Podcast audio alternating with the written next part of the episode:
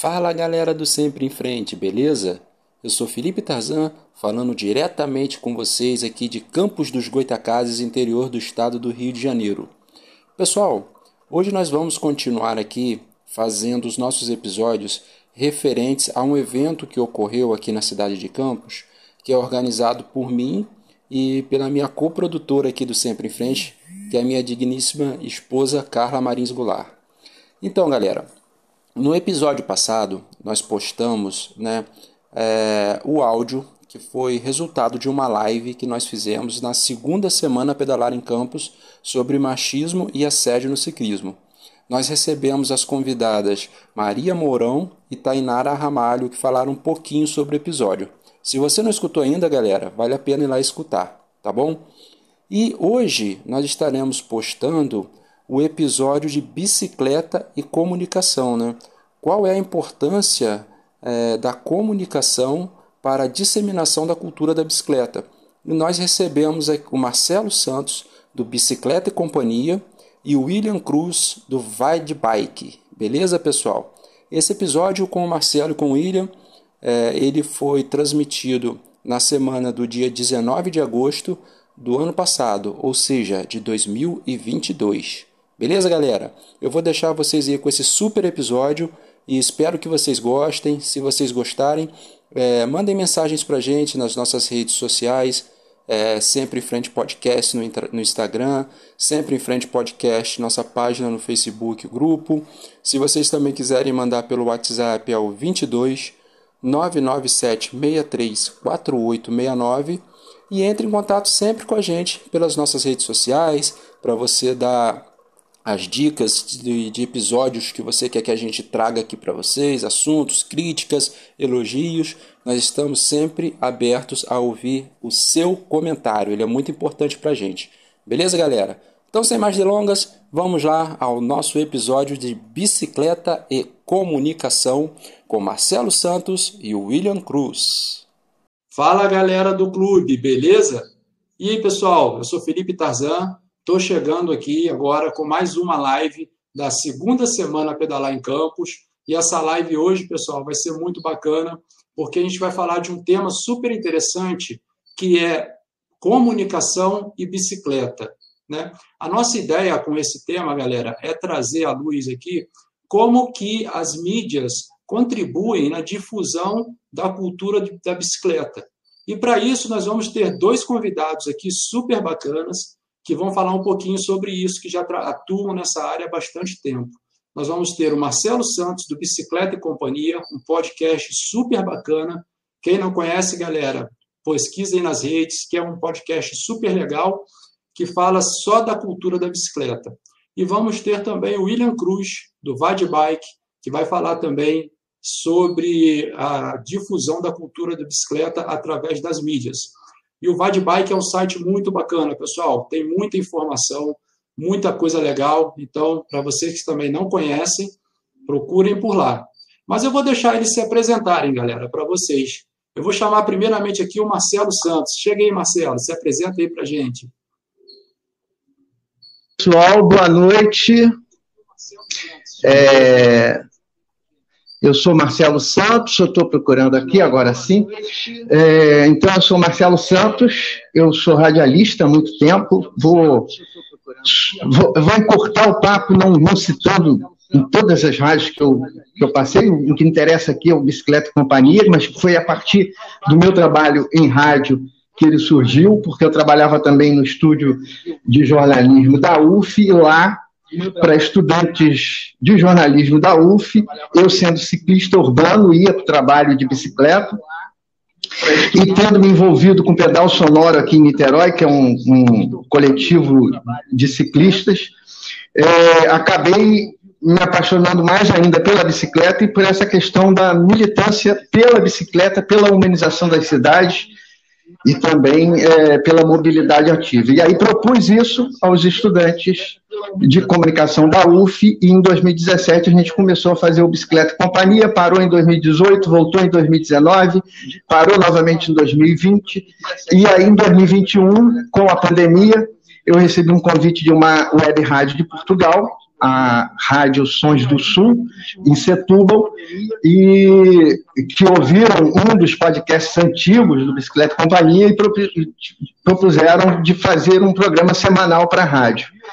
A gente, eu comecei a fazer o programa sozinho, ainda contei em algumas edições com alguma participação dos estudantes que já tinham participado do projeto é, na apresentação de alguns desses programas em Portugal, e na virada do ano a gente ganhou um edital para transmitir através da rádio Paulo Freire, da Universidade Federal de Pernambuco, tinha tudo a ver com a gente, já que o projeto nasceu numa universidade federal também, a Universidade Federal Fluminense, e a gente passou nesse edital e conseguiu também um horário na Rádio Paulo, na Paulo Freire. Então, esse ano a gente começou o ano transmitindo via a Rádio Sons do Sul em Portugal, aqui no Brasil, em Recife, através da Rádio Paulo Freire, e aí depois se juntaram mais duas rádios da rede de rádios comunitárias, rede mundial de rádios comunitárias, da AMARC, é, que é a Rádio Tupanci, em Arroio do Sal, Rio Grande do Sul, e também a Rádio Ilha Mulher de Porto Alegre, do Rio Grande do Sul. Todas elas transmitem na internet e a rádio de Recife transmite também no rádio AM lá para Recife e a rádio Tupanci em FM para Arroio do Sal. E assim é um, acho que é um resumo do que eu posso falar do Bicicleta e Companhia. A rádio Tupanci em ah, FM para Arroio do Sal. E assim é um, acho que é um resumo do que eu posso falar do bicicleta companhia. Eu acho que você está bacana também. E assim é um, acho que é um resumo do que eu posso falar do bicicleta companhia.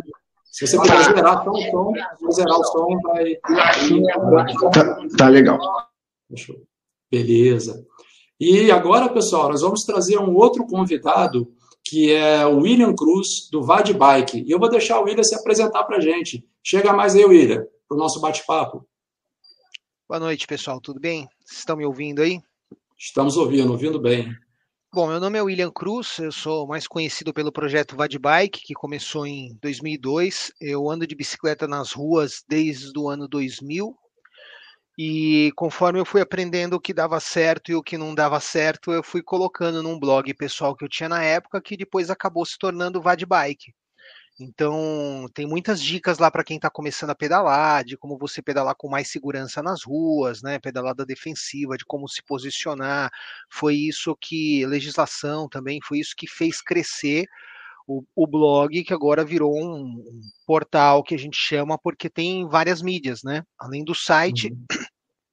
Que tem 2.500 páginas de conteúdo já publicadas ali, não só minhas, mas de outros jornalistas que me apoiaram aí nessa, nessa pedalada. É, e a gente tem as redes sociais também, então tem, é, tem 6 mil seguidores no YouTube, tem 16 mil no Instagram, 17 mil no Twitter e 180 e poucos mil no Facebook. Então a gente consegue alcançar por ano 2 milhões e meio de pessoas no país inteiro. Né? Então é, é bastante responsabilidade. E uhum. é isso, Felipe. Vamos tocando aí, conforme vocês quiserem perguntar, eu vou respondendo, vou comentando. Vamos lá. Beleza, é isso aí, pessoal. E para quem não sabe também, galera, eu sou podcaster, eu administro, né, é, gerencio junto com a minha esposa o Sempre em Frente Podcast, e é uma mídia sonora, né, assim como o, o Bicicleta e Companhia, onde a gente só fala da bicicleta, a gente só fala da bike, pessoal. E, esporadicamente, nos eventos da Semana Pedalar em Campos, estamos aqui comunicando também através dessas lives. Beleza, pessoal? Lembrando também, galera, que a gente vai seguir a pauta aqui e no final é, é, da pauta nós vamos abrir a perguntas e comentários dos nossos internautas, que os nossos convidados vão ler e responder para vocês. Beleza, pessoal? Então eu vou dar início aqui à pauta e vou começar perguntando para vocês, é, vocês dois amigos, que é o seguinte. É, eu sempre abro as minhas entrevistas com essas três perguntas, que é para situar quem está ouvindo a gente, quem está assistindo, de qual é a relação que os nossos convidados têm com a bicicleta. Né? E eu queria perguntar para vocês, é, quando a bicicleta entrou na vida de vocês, vocês foram autodidatas ou alguém ensinou vocês a pedalar? e qual é o papel que a bicicleta desempenha hoje no seu cotidiano. Vamos começar pelo Marcelo aí, pela ordem alfabética. Bom, eu não lembro como é que eu aprendi a andar de bicicleta, sinceramente, porque foi, foi muito novo.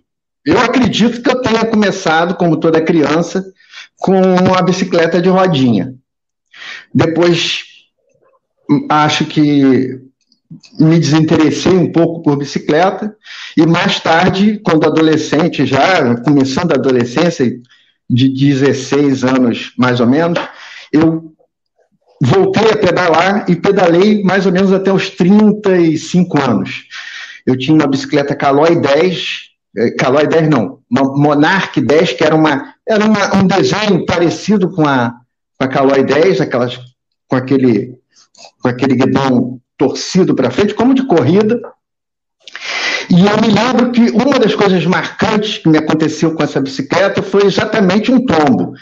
Eu tomei uma fechada no final da praia de Caraí, aqui em Niterói, de um ônibus que, na verdade, não foi bem uma fechada. Ele vinha cortando outro ônibus e ele veio, e eu estava passando exatamente na, naquela hora estava passando na rua, pedalando na rua, em frente a um ponto de ônibus. Ele entrou, cortou um outro ônibus e entrou na frente do ônibus que estava parado e me pegou saindo de trás do ônibus.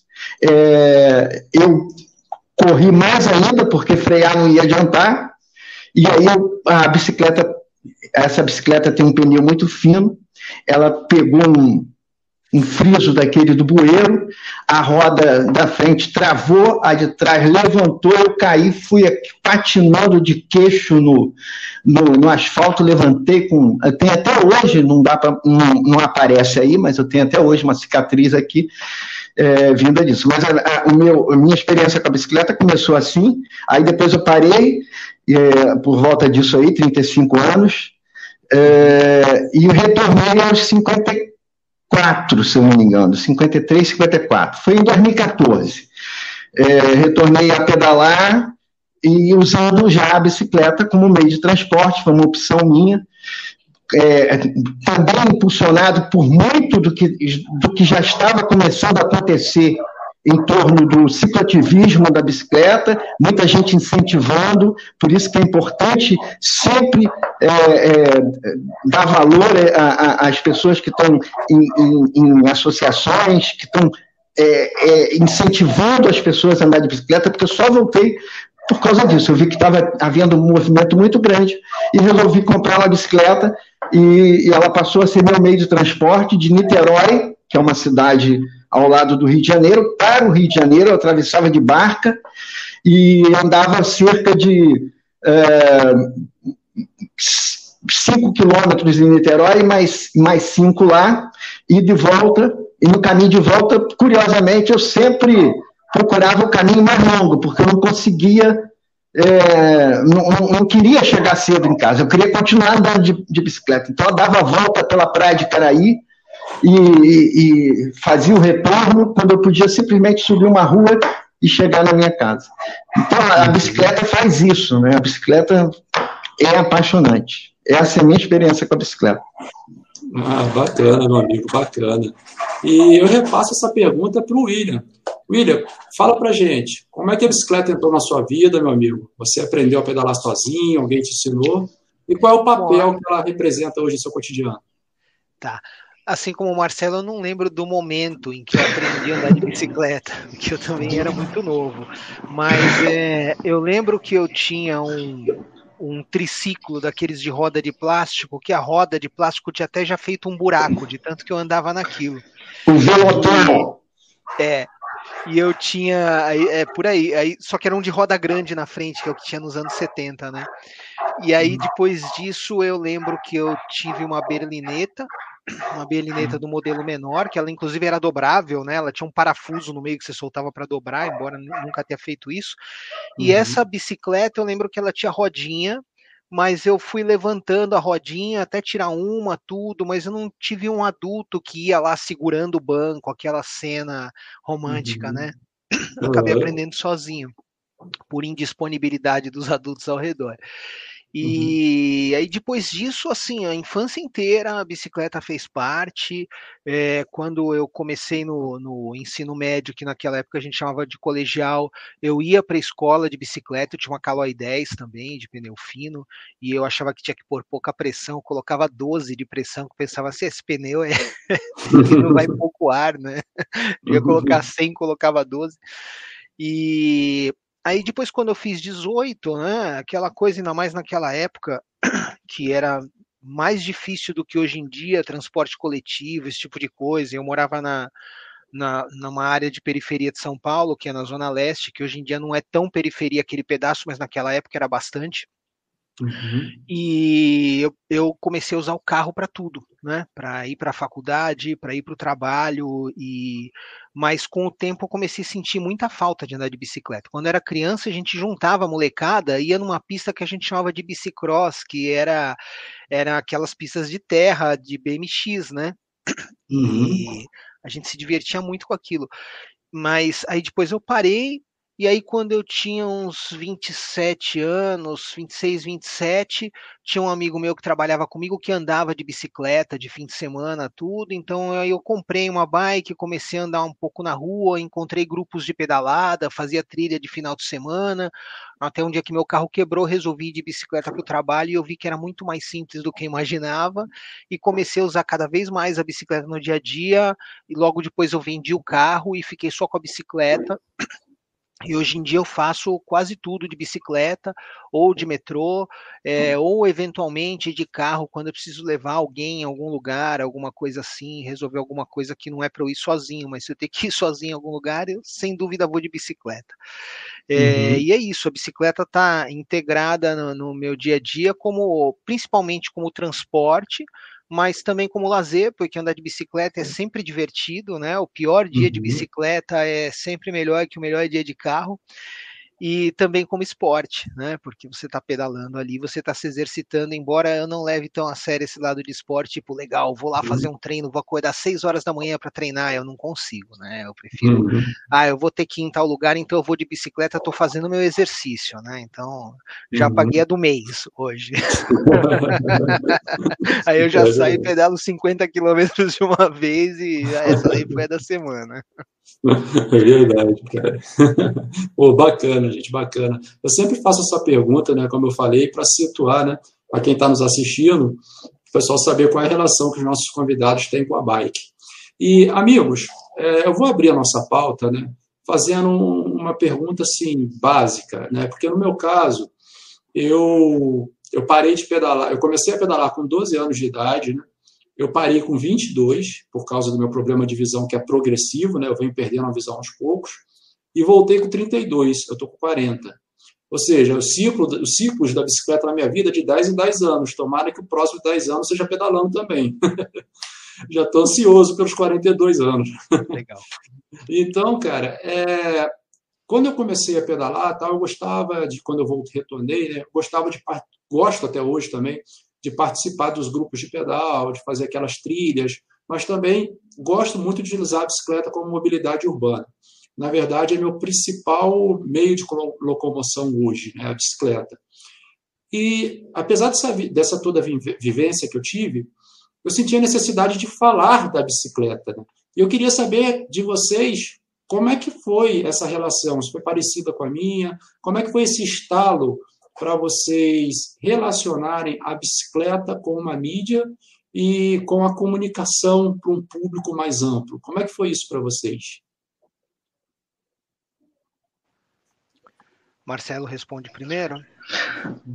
Bom, eu é, veio por conta do trabalho, né? Do trabalho que eu já trabalhava com rádio e, e aí uniu essa questão de também trabalhando num estúdio de radiojornalismo com estudantes de comunicação, eu sendo um ciclista urbano, comecei a me preocupar com essa questão da bicicleta ser uma, uma, uma alternativa ao transporte é, público e também como um, um, um transporte limpo e que apaziguava a vida das pessoas nas ruas, e aí é, é, juntou uma coisa com a outra. É, eu percebi que é, a, é, a, a, mídia falava muito pouco disso, muito pouco de bicicleta, falava muito pouco de mobilidade ativa, e propus a dois estudantes, foi o começo, lá em 2017, falei, olha só, eles, eles tinham acabado de fazer uma transmissão na web rádio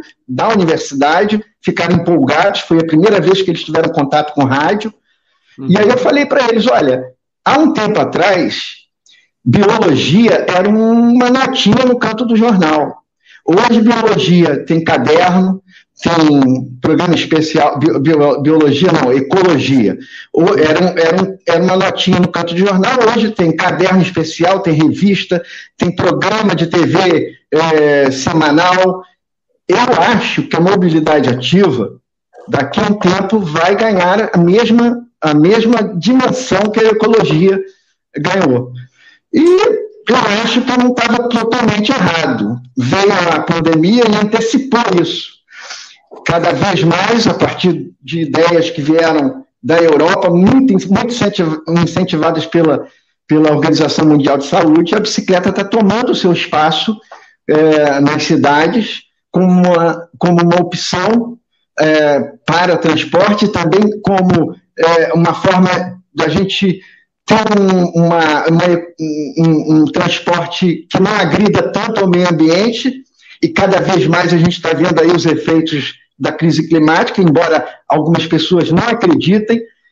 Recife está sendo, onde a gente tem um programa de rádio, está sendo castigado esse ano com, com as chuvas, e é, segundo o relatório da própria, uh, da própria ONU, uma das está é, tá colocada em 16 lugar no ranking mundial de, de cidades para serem atingidas gravemente pelos efeitos da crise climática se a gente continuar no jeito que a gente vai, e ela pode sumir.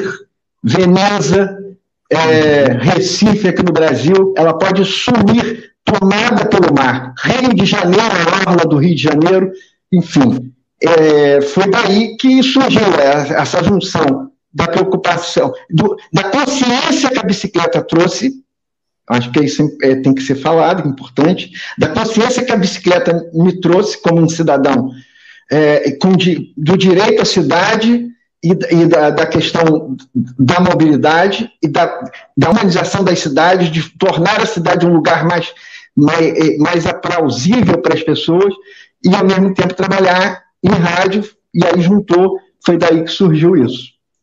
Hum, legal, cara, legal. E aqui na nossa região, né, aqui na região norte fluminense, né, aqui do estado do Rio, é, nós estamos passando também por um processo sério né, na, na cidade de São João da Barra, mais precisamente na praia de, de Atafona, que é o processo de erosão marítima, né, porque a foz do Rio Paraíba é nessa cidade, de São João da Barra. Como o Rio Paraíba está perdendo força, o mar está avançando. Então, já engoliu vários e vários bairros, dezenas ou centenas até de casas, e ele continua avançando. Então, realmente, esse, esse processo né, de mudança climática ele está sendo um processo muito acelerado, né, até pelas, pelas próprias ações do homem, uso exagerado do automóvel, produção de lixo, tudo mais. Né? E, William, fala para gente, meu amigo, como que surgiu em você esse estalo? Poxa, vou unir é, uma mídia, é, é, vou criar um blog, como você falou no início, eu vou criar um blog para fazer a comunicação da cultura da bicicleta. Como que foi isso para você? Olha, foi assim bastante por acaso. Né? Eu trabalhava na época como programador, não estava nem na, na, área de jornalismo ainda. Uhum. Só que eu desenvolvia sistemas de publicação para jornalistas usarem. Então, eu trabalhei dentro da redação da revista Época, é, trabalhei no, no IG Internet Group, que é do Internet Grátis, aquele do cachorrinho, trabalhei na Globo.com, depois eu uhum. trabalhei em agências de publicidade, agências de comunicação, sempre com contato com jornalistas, sempre trabalhando indiretamente com a comunicação. Uhum. E conforme eu comecei a usar a bicicleta na rua, é, primeira impressão que eu tive, imagina, 22 anos atrás, né? Se hoje em dia já, dependendo do lugar onde você vai pedalar na rua, não é muito fácil, imagina 22 anos atrás. Então eu comecei uhum. a usar a bicicleta na rua e eu achei que eu estava fazendo alguma coisa errada, porque não é possível. Todo mundo tentava me matar quando eu saía de bicicleta na rua. Todo mundo jogava o carro em cima, buzinava, me xingava, mandava sair da rua e para calçada. Aí eu fui pesquisar a legislação, né? A legislação uhum. de trânsito, ela tinha sido mudada fazia tinha sido promulgada no começo de 98 o Código de Trânsito atual, a gente estava em 2000, então era recente, e foi uhum. ali que a bicicleta foi reconhecida como veículo. E aí eu comecei a estudar a legislação e perceber que, além de eu estar tá no meu direito de estar tá agindo corretamente, as pessoas que me agrediam verbalmente ou que ameaçavam com o tamanho do veículo, muitas vezes estavam cometendo crimes de trânsito, né? E isso uhum. me deu uma indignação enorme, porque poxa, só porque eu estou de bicicleta aqui, você joga o carro em cima de mim porque você não gostou que eu estou usando a rua. Então uhum. eu comecei a, a, fazer publicações num, num, blog pessoal que eu tinha, que na época, inclusive, eu escrevia muito sobre. É, eu era gerente de equipes de programadores, né? Então eu escrevia muito sobre isso. Uhum. Sobre desenvolvimento de sistemas, sobre gerenciamento de equipes, esse tipo de coisa. E aí eu comecei a fazer algumas publicações sobre bicicleta e falar sobre a legislação. Tem uma, uma publicação lá no Vadbike que ela é de 2004, que ela fala tudo que o Código de Trânsito diz sobre ciclistas e até hoje é uma das mais visitadas no site, né? Aquela uhum. lá, mesmo sem eu publicar link em nenhum lugar, tem mais de 500 visitas por mês. É, uhum. E aí eu comecei a perceber também, experimentar na rua posicionamento na rua, a questão de mão e contramão, de sinalizar para os motoristas e uma série de outros comportamentos e fui avaliando o que tinha resultado mais positivo, o que, o que tornava o meu trajeto mais seguro, o meu deslocamento mais seguro. E eu fui colocando isso num blog, né? Que na época nem tinha o nome de Vade Bike, eu chamava ele de Free Ride, né? Que era uhum. mais pelo free, né? Era... E aí depois eu mudei para esse nome Vade Bike com o tempo e as pessoas gostavam desse conteúdo, começavam a me agradecer por ele e pedir mais conteúdos parecidos. Então comecei a escrever cada vez mais.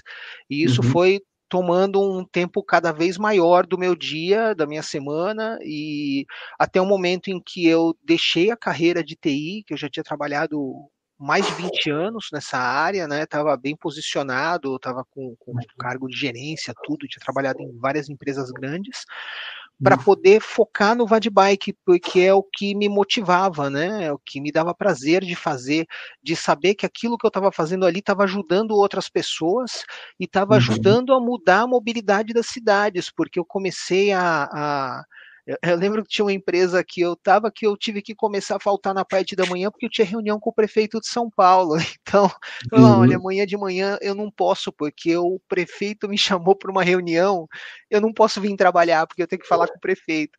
Então, eu consegui, aos poucos, eu fui conseguindo um patrocínio para o projeto do Vadbike uhum. para poder deixar essa carreira de lado e ficar só com o Vadbike né? A minha renda caiu muito. Se fosse por causa de dinheiro, eu devia ter continuado na carreira que eu estava seguindo, que eu já estava numa uhum. posição bem assim confortável.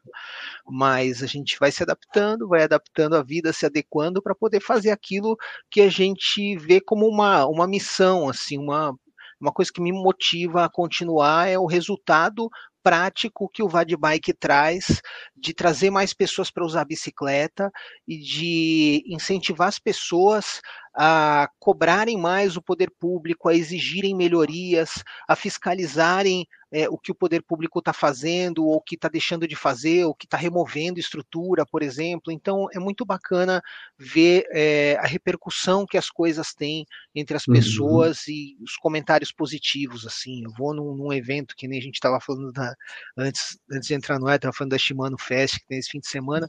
Eu vou uhum. num evento desse, sempre vai aparecer alguém lá que vai falar assim: Poxa, eu ando de bicicleta por sua causa, sabe? Porque uhum. você me uhum. incentivou. Então, isso é muito bacana. Isso é a maior recompensa do trabalho que eu faço. Nossa, cara, isso é bacana realmente. E quando a gente recebe um feedback, né, quando é assim, a gente desenvolve um trabalho, né, midiático nesse sentido, né, de, de comunicação, e principalmente voltado para aquilo que a gente gosta, a gente recebe um feedback, um feedback bacana desse, cara, a gente realmente vê que a gente está no caminho certo, né? Às vezes pode ser uma pessoa, Às vezes você está falando, sei lá, para bastante gente, mas uma pessoa te fala isso já te motiva. Isso é muito bom, muito Sim, bacana. E, eu fico pensando assim, as, as dicas de comportamento durante a pedalada na rua, junto aos carros, que eu passo no site, ou que eu põe em palestras, em cursos, em, em vídeos, etc., é, eu tenho certeza de que aquilo já deve ter salvo a vida de alguém, a pessoa nem sabe. É uma coisa é que a gente não tem como mensurar, mas é, a pessoa mudou o comportamento e passou a ter uma, uma conduta mais defensiva, é, não se arriscar demais. É, na verdade, quem coloca a gente em risco são os carros, né? É meio é. até quase indecente dizer que o ciclista se arrisca, né? Porque os outros que uhum. colocam a gente em risco. Mas tem comportamentos defensivos e de, de autoproteção que são importantes.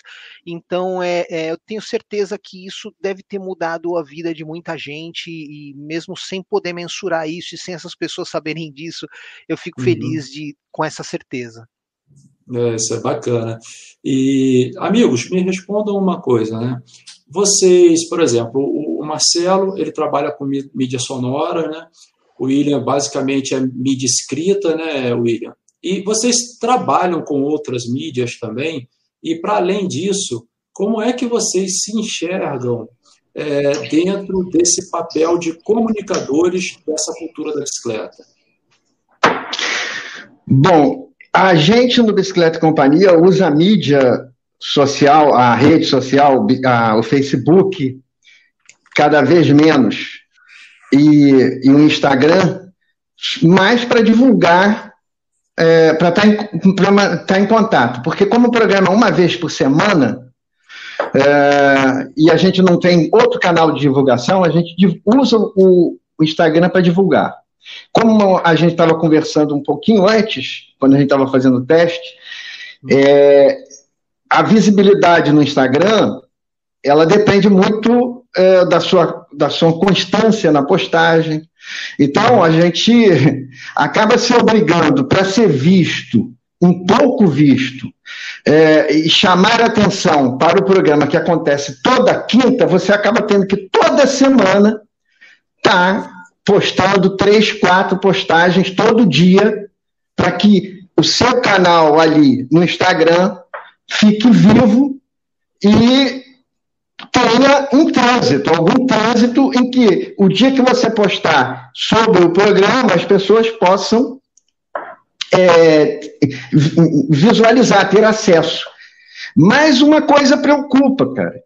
É, as pessoas incríveis, incrível, incrível que esteja acontecendo isso, as pessoas parecem que cada vez mais elas estão é, apressadas, elas não, não têm paciência para ler, elas só veem imagem. O story é, é uma está é, produ, tá produzindo uma cultura da imagem que às vezes nem no próprio histórico tem possibilidade de você acrescentar uma pequena legenda, às vezes nem aquela legenda a pessoa lê, ela só vê a imagem.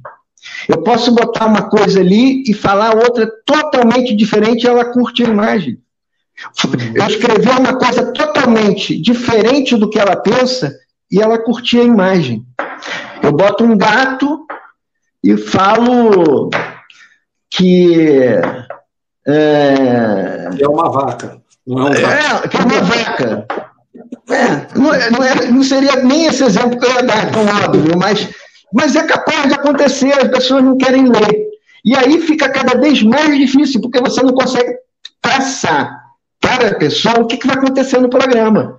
Um programa como o da semana passada, que foi o da ciclovia, que a gente ouviu várias pessoas de Belém, de Recife, é, Brasília, é, São Paulo. Você não consegue botar tudo num texto, porque você, se você fizer isso, o post se torna é, desatrativo, ele aparece menos para as pessoas. Porque não tem interação, porque não tem uma curtição, não tem um comentário. A gente, às vezes, torce para que alguém comente dizendo que a gente errou alguma coisa, que a gente precisa revisar o que a gente, é, sobre alguma coisa, algum, alguma coisa que a gente pensa, mas nem nada, nem isso, nenhuma crítica. A única vez que aparece alguma crítica, sinceramente, e aí eu não queria nem entrar nesse campo da política, mas a única coisa que aparece alguma coisa é quando a gente posta, a, a faz uma postagem mais política. Uhum. É, falando sobre o descuido que o governo teve com a pandemia, sobre, no, aqui no Rio, no caso, a privatização da SEDAI. Aí eu pergunto, aí alguém, aí alguém aparece e comenta, o que, que isso tem a ver com bicicleta? Realmente, não tem nada a ver com bicicleta. É, se você ficar doente, se você pegar a pandemia e morrer, isso não tem nada a ver de. Se você pegar uma Covid e morrer, isso não tem nada a ver com, com bicicleta, né? Se a SEDAI é privatizada aqui no Rio e a água não chegar às pessoas com menos recursos, não tem nada a ver com bicicleta, né? Porque o ciclista não toma banho, não bebe água. Uhum. Então, sabe? Aí quando você posta uma coisa dessa, vem logo um comentário. Ah, pensei que essa, essa, essa página era de bicicleta. E aí você vê o quanto que as pessoas estão desconectadas, desinteressadas de discutir os assuntos. A bicicleta passa, a, a, a mobilidade, a, o acesso à cidade passa pela, a, pela conquista de políticas públicas que são feitas nos governos através das nossas reivindicações. Então, como que você não vai falar de política? Uhum. Então, é, é, é, sabe, é, são essas coisas. Então, a gente usa a mídia social, por exemplo, a, a rede social, e é, Instagram e Facebook, mas para divulgar o Bicicleta e Companhia, o programa que toda quinta-feira vai ao ar em quatro rádios, em quatro horários diferentes. Mas aí você tem que estar tá postando todo dia três, quatro postagens, porque senão, quando chegar no dia de divulgar o programa, você já desapareceu dali do, do espectro de divulgação, de visibilidade que esses canais dão. É isso. Entendi, entendi, cara. E é, é verdade, tudo que você falou realmente. Eu, só, só um instantinho. Né? Deixa eu, dar, deixa eu dar uma, já que você falou, eu estou aqui monitorando, dá um abraço para Dani Siqueira, o Giovanni Viana, o Martinho Neto, a, o Giamec e a Flávia Trindade, que estão aí ah, ouvindo a gente. Ah, bacana, bacana, show de bola. É, e William, conta para gente, meu camarada, além da mídia escrita, você trabalha com algum outro tipo de mídia também, que seja, seja algo secundário, e como você se vê nessa atuação de, de comunicar é, pela bicicleta? Olha, o, o que eu gostaria de fazer era só escrever matéria, né? Eu gosto muito do texto, eu gosto muito de escrever, de colocar em palavras aquelas ideias, de esclarecer num texto uma situação, um acontecimento, ou recomendações, enfim. Mas é, com, conforme foi aumentando a banda de internet, as pessoas começaram a ter mais acesso à internet rápida, elas foram migrando para os vídeos. Então, as matérias em texto, elas não dão mais, não tem mais o mesmo alcance que elas tinham 10 anos atrás. Então uhum. eu tive que me adaptar a isso, né? Eu tive que o artista tem que ir onde o povo está. Então, se as pessoas estão uhum. querendo ver vídeo, eu comecei a fazer vídeo. É, mas é, é, muito complicado porque assim, para eu fazer um, um, texto bom, um artigo aprofundado, com números, com aspas e, né, e links apontando para aquilo tudo que eu estou explicando, imagens, etc., eu levo um dia. Então, numa uhum. semana eu consigo fazer uns quatro, umas quatro ou cinco matérias escritas. Agora, um uhum. vídeo eu levo uma semana para fazer. Porque, uhum. ah, não, mas tem gente que faz vídeo fácil, o cara senta ali, filma e pronto mas é que os vídeos que eu vou fazer não é eu sentar ali, filmar e pronto. Eu quero pesquisar, eu quero ir na rua mostrar, filmar ali aquele detalhe, é, por que, que aquela uhum. ciclovia é ruim, eu quero explicar e provar. Então, é, esses vídeos eles são mais complexos de se fazer. E eu não tenho equipe, porque eu não tenho orçamento para ter equipe. A gente uhum. tem várias marcas de bicicleta, mas elas só se preocupam com o mundo esportivo, porque elas querem alcançar aquele cara que vai comprar bicicleta de 5, 10 mil reais para enfiar no barro para colocar na estrada. Eles não estão, é, é, eles não avaliam que tem muito mais gente que faz uso urbano da bicicleta do que esportivo. Então, para cada esportista, você tem meia dúzia de pessoas de uso urbano que, embora vão gastar menos, elas também gastam, elas também querem bicicletas boas, elas também precisam fazer manutenção, precisam de equipamentos etc. É, então, a gente que trabalha com mobilidade, a Falzoni também enfrenta esse problema, se bem que ela tem um, um, viés forte esportivo também, então acaba tendo um pouco de facilidade, mas eu que foco mais na mobilidade, é muito difícil eu conseguir um patrocínio, um apoio assim, é muito difícil. Eu já fiz uhum. alguns trabalhos para grandes marcas, mas geralmente é em forma de permuta, é, é muito difícil. É, eu tenho um patrocinador que me apoia há muitos anos, é, uhum. Tem uma outra empresa que está começando a me apoiar agora também, mas é, eu não, não tenho orçamento para ter equipe. Então, como que eu vou estar tá presente em tantas mídias? Eu preciso estar tá no Facebook, que é onde está minha maior, minha maior base, que eu tenho quase 200 mil seguidores. Preciso uhum. ir para o YouTube, que é o que as pessoas estão querendo ver. Preciso ir para o Instagram. Para o TikTok eu fiz algumas incursões, mas eu desisti, porque é um trabalho dos infernos e uhum. não traz rendimento nenhum. O YouTube ainda pinga alguma coisinha, o Facebook também nada, mas é onde está minha base grande. O Instagram eu acabo usando ele para levar as pessoas para o site ou para o YouTube, que é onde eu consigo alguma remuneração indireta ali, com um bannerzinho uhum. de publicidade ou com um anúncio no meio do vídeo. É, mas é, é, é, muito difícil eu dar conta de estar em todas essas mídias. E como o Marcelo falou, você tem que ter constância. Eu não consigo ter essa constância. É impossível.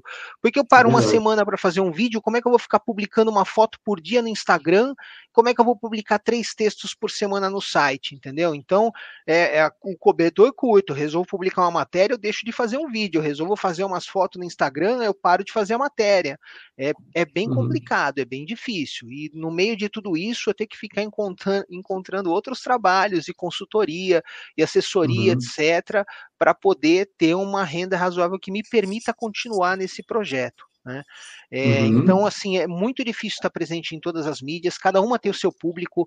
Então, o cara que frequenta mais o Facebook, ele não é necessariamente a mesma pessoa que frequenta bastante o Instagram, que não é a mesma pessoa que frequenta bastante o YouTube. E às vezes o cara que está no Facebook não tem paciência para ver o vídeo do YouTube, o cara que gosta de vídeo não tem saco para ficar no Instagram lá rolando fotinho. É, uhum. Então, eu é difícil eu conseguir alcançar todos esses públicos, viu? E aí nesse uhum. nessa caminhada aí eu acabei aprendendo muita coisa, assim, por exemplo, sobre áudio e vídeo, né? Então, é, uhum. é, o Marcelo até estava brincando que minha imagem tá bonita aqui, porque eu tenho, uhum. tenho iluminação, tudo, né? Porque eu tenho que, que que começar a aprender a investir nessas coisas para poder fazer o trabalho de qualidade que eu gosto de fazer, que eu gosto de entregar. É, mas assim, não é fácil, é porque eu gosto mesmo, porque senão uhum. já tinha ido fazer qualquer outra coisa, viu? É, é verdade, com certeza. Só... E... Pode falar, Marcelo, pode falar. É, só para acrescentar, já o, o, que o, o William falou dessa questão de do cobertor é curto, é, é, nesse ponto, eu queria muito que o Bicicleta Companhia tivesse tido outro rumo. Quando eu apresentei ele para estudantes de comunicação, eu era um técnico de som, eu era um sonoplasta. Eu tinha formação em jornalismo, mas trabalhei todo o tempo, mais de 45 anos em rádio, como sonoplasta. Então, uhum. eu, por exemplo, não gosto do meu texto. Meu texto para rádio, meu texto é para rádio e o texto que eu tenho para a rádio é da minha não é da prática de fazer isso no rádio quando eu trabalhei, é da prática de ver as pessoas que estavam trabalhando comigo, locutores, redatores de, da redação, como o repórter fazia. É, era, uhum. é, é, uma, é, uma, é uma prática toda de observação. Então, eu me sinto à vontade fazendo o que eu sempre fiz é, é, sonoplastia, sonorizar uhum. o programa. E esse é um diferencial do, bicicleta, do, do podcast Bicicleta e Companhia, que ele não tem uma vinheta no início, uma vinheta no final e você fala o tempo todo. A gente uhum. inclui é, é efeitos, a gente em, em determinadas é, em determinados programas que dá, você até inclui um, algum trecho de dramatização, é, é, é, num sentido de de, de fazer a imagem de, um, de uma cena, de alguma coisa, é, enfim. E é um trabalho enorme. Quando eu pensei, eu pensei que eu ia fazer na Bicicleta Companhia isso, sonoplastia. Eu não ia fazer uhum. locução. Então hoje eu estou tendo que fazer locução, dividindo com a Ana, com a Ana Torresan, que é uma estudante que está colaborando até hoje com, comigo, uma estudante da UF, mas que não é de jornalismo, curiosamente ela é de produção cultural. Esse, é, a proposta foi feita para que os, os, estudantes de jornalismo pudessem ter uma oportunidade de é, exercitar no programa à vontade, sem restrição, é, o, o, que eles aprendiam em sala de aula. Uhum. É, e, e, e, hoje quem está comigo é uma, uma, estudante de produção cultural, mas é, pensando, eu queria ficar como soloplasta e que tivesse um, um, um, desses estudantes fazendo a locução, dividindo com uma outra, fazendo locução, um fazendo redação, um fazendo pesquisa, porque é isso tudo que ele falou. Quando você se compromete em fazer uma coisa, e quando você se compromete em fazer uma vez por semana e você tem esse compromisso com as rádios, você tem que entregar, a gente tem que entregar o programa, é pesquisa, é, é redação, é pesquisa, reportagem, gravação de entrevista, edição das entrevistas, é, uhum. e aí você tem para marcar as entrevistas, você fica na dependência da, da pessoa poder fazer a entrevista. Sim. É um tra... E, e ao mesmo tempo está tendo que postar em Facebook, Instagram para poder se manter vivo. É. Então, cara, é, é, eu espero ainda que isso aconteça, que a gente possa ter é, mais estudantes procurando a gente falando, eu quero participar. Tive recentemente na, lá na UF mesmo, que eu já não trabalho lá desde 2018, eu era terceirizado e os cortes nas universidades federais cortaram os terceirizados. Isso também foi, um, foi um, mais uma pedra nesse caminho aí da, dessa interlocução entre, entre eu e os estudantes.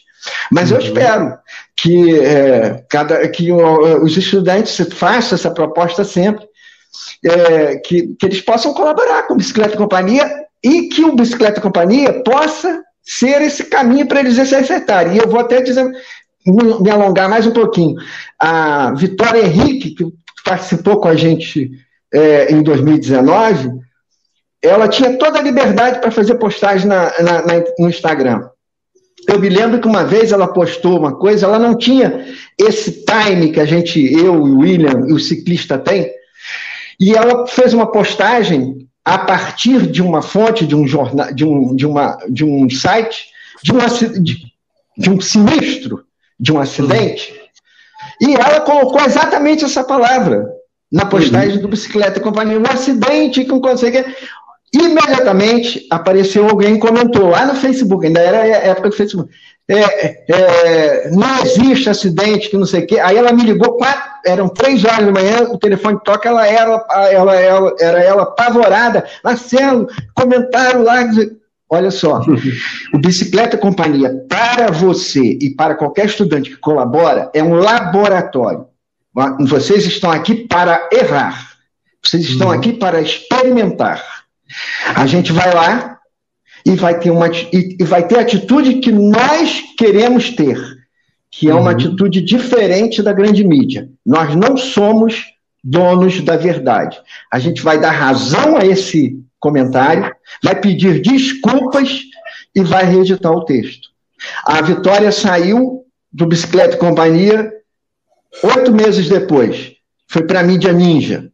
Uhum. Hoje está trabalhando no SBT, fazendo matérias do do comunidade.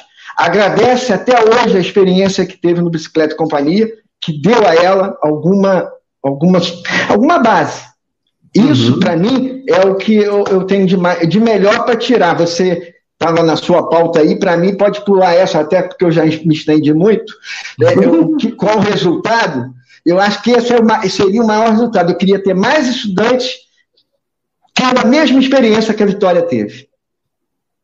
Nossa, cara, isso é muito Deixa bacana. Deixa eu aproveitar um, um, gancho que o Marcelo falou na outra vez que ele estava com a palavra, que ele falou sobre é, a política ser polêmica, qualquer coisa que você comenta sobre política. Você não precisa nem falar da política diretamente, né? É, uhum. Eu atuo muito com as coisas que acontecem aqui em São Paulo, então é, é dos quatro últimos prefeitos, eu tive contato direto com três deles, né? Uhum. Então, aí se eu estou tendo contato com um prefeito de esquerda, dizem que eu sou de esquerda. Se eu vou fazer uma reunião com o prefeito de direita, aqueles que, que me aplaudiam antes começam a me chamar de traíra, porque por que, que você foi conversar com o prefeito de direita? Ora, ele é o prefeito. e aí eu passo a ser visto como alguém de direita. Então, as pessoas levam muito como briga de torcida, assim, sabe? Sim, então, se eu faço uma crítica que um político, sobre uma obra que um político de esquerda fez, pronto, você é contra a esquerda, não sei o que tal. Se eu faço uhum. uma crítica contra um político de direita, pronto, você é de esquerda. É, Para dar um, um exemplo claro, é, o, o, governador que a gente tinha aqui em São Paulo, pouco, poucos dias antes dele sair é, para tentar disputar a presidência da República, que acabou não dando certo e ele saiu da disputa, ele uhum. anunciou uma ciclovia de 50 e poucos quilômetros no interior de São Paulo, na rodovia dos Bandeirantes. E aí eu consegui o uhum. projeto daquela ciclovia e vi que era cheio de falhas, que ela não ia ser nada prática, que uhum. a coisa tinha sido construída às pressas. Então eu fiz um vídeo mostrando ponto por ponto e, claro, eu dei uma zoadinha na figura do governador que estava anunciando aquilo dias antes de sair para poder anunciar rápido com prazo impossível de ser cumprido, cheio de uhum. falha com escadaria com canaleta para o ciclista entrar na ciclovia, Nossa. só tinha acesso de carro. E aí eu malhei aquilo ali. E aí teve gente que falou assim: é, o vídeo está muito bom, mas você foi muito tendencioso né? Uhum. Porque uhum. eu estou criticando o político do coração daquela pessoa. Sinto muito, uhum. né? Eu estou criticando a obra que ele anunciou. Se ele tivesse uhum. anunciado uma obra ótima que ia resolver os problemas, eu estaria elogiando, né? Já uhum. elogiei é, algumas obras pontuais de alguns prefeitos aqui de São Paulo e critiquei várias outras de todos eles, né? É, uhum. Inclusive do, do, primeiro que começou a fazer ciclovia aqui, que acabou ficando muito querido entre os ciclistas, teve algumas obras que eu critiquei ali porque eu não achei adequado então, é, só que as pessoas veem muito como luta do bem contra o mal, o meu time contra o seu, sabe? Você é meu inimigo porque você pensa diferente. Então, se e como a gente trabalha com política pública, é muito difícil você não fazer uma crítica a algum político ou você valorizar uma obra que mesmo você não elogiando o político, porque você falou bem da obra, as pessoas acham que você está elogiando o político, né? Uhum. É, você tem que elogiar as boas ações e criticar as ações ruins. Mas é muito difícil isso, porque é, virou mesmo briga de torcida e as pessoas não conseguem separar as coisas. Então é complicado. É verdade, cara, é verdade. Inclusive aqui na nossa cidade, aqui em Campos, cara, a gente está passando atualmente por um problema que está previsto para ser pintada uma ciclofaixa numa avenida muito movimentada aqui em Campos, que é a Avenida Tenente Coronel Cardoso. E alguns comerciantes, aproximadamente 30 comerciantes, querem impedir a pintura dessa, dessa ciclofaixa. Né? E eu estou batendo nessa tecla para que a ciclofaixa seja feita. E muitas pessoas estão falando para mim, pô, você está apoiando o prefeito, você sempre falou que era contra o prefeito, que não sei o quê. Cara, mas as pessoas precisam entender uma coisa, que nós temos as nossas posições políticas, né? Você, é, é em, em foro íntimo, você vai votar em, em fulano, em beltrano, ciclano, seja lá quem for. Mas eles precisam entender que nós, né, o Marcelo, o William, eu, outras pessoas, a Renata Falzoni, nós somos a favor da bicicleta. Então, se o prefeito está fazendo um trabalho voltado para estruturas cicloviárias, um trabalho bem feito, é claro que a gente vai dar ênfase a esse trabalho. E se for o contrário, a gente também vai criticar, vai baixar o pau. Então, é, é isso que as pessoas precisam entender. Não, entre o 0 e 1, um, pessoal, existem vários estágios, né? 0,1, 0,2, até chegar a 1. Então, Nós fizemos. É, mesmo que eu não concorde com vários posicionamentos daquele prefeito, ou daquele governador, ou daquele presidente, se eu tiver a oportunidade de sentar na mesa com eles para expor a minha visão, expor as minhas ideias e ouvir o que eles têm a dizer, é Isso. óbvio que eu vou. Faz parte do processo, tem que ser feito. Não é da minha, não é da minha, não é da minha, como dizer, da minha escolha política. É, eu, eu, não vou me lembrar exatamente agora qual é o, o partido que, que, toma conta em Fortaleza, mas nós fizemos um programa é, sobre Fortaleza falando da administração de Fortaleza, que tem sido elogiada, que ganhou prêmios da ONU, e que não é um político que é da, da linha que eu, que eu tenho preferência. Mas uma coisa não pode ser misturada com a outra. Ele lá está fazendo um trabalho excepcional. Se o programa Bicicleta e Companhia quer promover a, a, a, a humanização das cidades e a mobilidade ativa, e ele é um exemplo, eu tenho que falar da administração dele. Eu tenho que falar dos exemplos que estão que acontecendo em Fortaleza. É, e, e, é curioso, se eu não me engano, ele é, um, é, ele é do mesmo partido é, que, que é a prefeitura de, de, de, Recife. E aí você vê os ciclistas de Recife reclamando que de 2014 até hoje, apenas 20%, foi 2014 que anunciaram o plano é, de mobilidade ativa de lá, é, o, PDC, o plano de mobilidade é, é, é, é mobilidade ativa. Uhum. desde 2014 para cá, quase 10 anos, só 20% de, de, do, do, que tinha que ser implementado, não é, não é 20% das ciclovias, não, das medidas que tinham que ser. Tem coisa que você não gasta dinheiro, é uma questão de caneta. Falar, olha, a partir de agora, essa rua aqui deixa de ser 60 quilômetros e vai passar a ser 40. Sabe? Você não gasta, você não tem gasto público com isso. É uma coisa de, de decisão. E, e, e são é, prefeitos dos mesmos partidos, você vê uma administração muito boa em Fortaleza e uma administração que tem uma, uma série de contestações em Recife. Mas a gente vai falar das duas. E não é da minha não é do, do, do, do partido que eu tenho preferência. Mas vou falar. Ele é exemplo lá em Fortaleza. Fortaleza é um, é um exemplo reconhecido no mundo. Eu não posso deixar de. Vou dizer o contrário? Não posso. Para dar um exemplo nessa mesma linha, teve uma eleição em São Paulo há muitos anos atrás que é, um amigo meu que trabalha de alto escalão do poder público chegou e falou assim: olha, o fulano vai se candidatar a prefeito esse ano.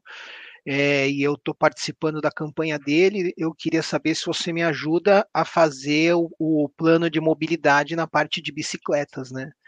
Eu era um cara que eu não votaria, né? e até porque por algumas decisões que ele tinha tomado já no poder público em relação à bicicleta, não era por picuinha política. E aí eu falei para ele, olha, é, independente de eu votar nele ou não, eu ajudo a montar esse plano, porque é do interesse da cidade que os candidatos tenham bons planos de mobilidade. Se ele ganhar e tiver um bom plano voltado à bicicleta e cumprir esse plano, eu vou ficar feliz mesmo não sendo meu candidato. Então conta comigo que eu participo. No fim, a pessoa se retirou da disputa antes mesmo de começar, acabou não, concorrendo. Mas uhum. uns 20 anos atrás também eu ajudei a montar o plano de mobilidade de um outro candidato que acabou não sendo eleito, tudo, que também não era o meu candidato do coração, mas eu fui lá e participei, era uma equipe grande, umas 20 pessoas, e eu participei, ajudei a montar, depois na cartilinha do, do plano de governo tinha até o meu nome num rodapé lá, tudo, uhum. mas é, a gente tem que deixar a política de lado, a, deixar o partidarismo de lado, vamos colocar assim, porque política uhum. é um conceito muito mais abrangente, para uhum. poder é, chegar naquele resultado que a gente precisa. É, é, verdade, com certeza. E dentro, dentre esses, todos esses aspectos que nós estamos falando, pessoal, eu, quando eu comecei com meu podcast, foi lá em 2017, né? E eu estava assim, eu estava me, me inserindo também no, no mundo do cicloativismo, procurando buscar mais coisas, né? entender mais sobre legislação, como o próprio William falou no início dele, eu acho que o Marcelo também passou por isso.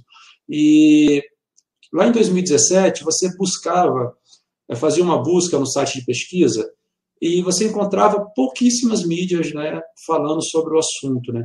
Na época, eu me lembro que eu encontrei, foi o, o, o Beco da Bike, né, foi o, o próprio Vai de Bike, é, o Bike Legal, da Renata Falzoni, o Bicicleta Companhia e só, assim, de, em, em, destaque né, nas pesquisas.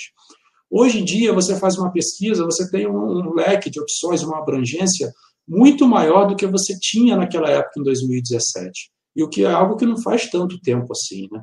E eu queria saber de vocês Como é que vocês estão observando esse desenvolvimento é, é, das mídias em geral no tratamento da, da, da, da, bicicleta e nessa difusão dessa cultura que é tão importante para a mobilidade ativa? O que, que vocês estão vendo que está surgindo? É algo bacana? É... Olha, eu acho que a, a mídia tradicional continua tratando a bicicleta como sempre tratou.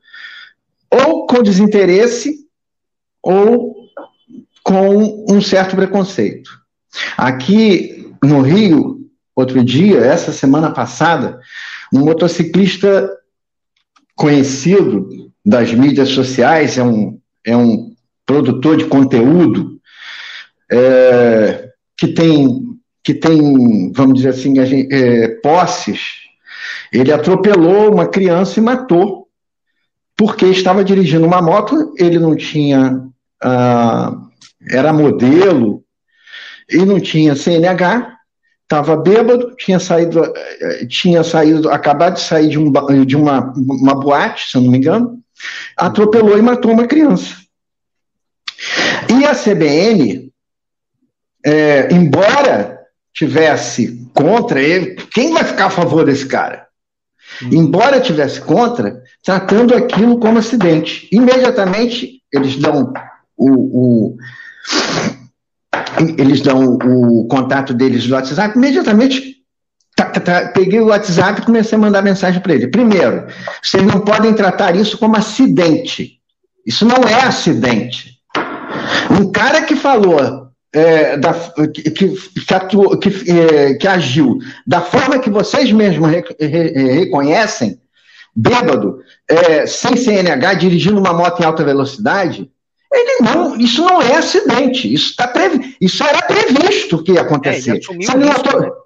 é, se ele não atropelasse uma criança, ele ia se matar, ele ia, ele ia enfiar a cara num poste, mas não é acidente. É, é, e, então vocês têm que. E, e, ainda, e ainda coloquei, a própria BNT já trocou isso. Esse conceito de acidente não existe. É sinistro. Vocês precisam passar a tratar isso na mídia como sinistro e, e parar com esse negócio desse discurso de acidente. E toda vez que vocês veem um acidente com um ciclista, a primeira coisa, a primeira coisa que vocês falam é o ciclista estava sem capacete ou estava na, é, fora da ciclovia.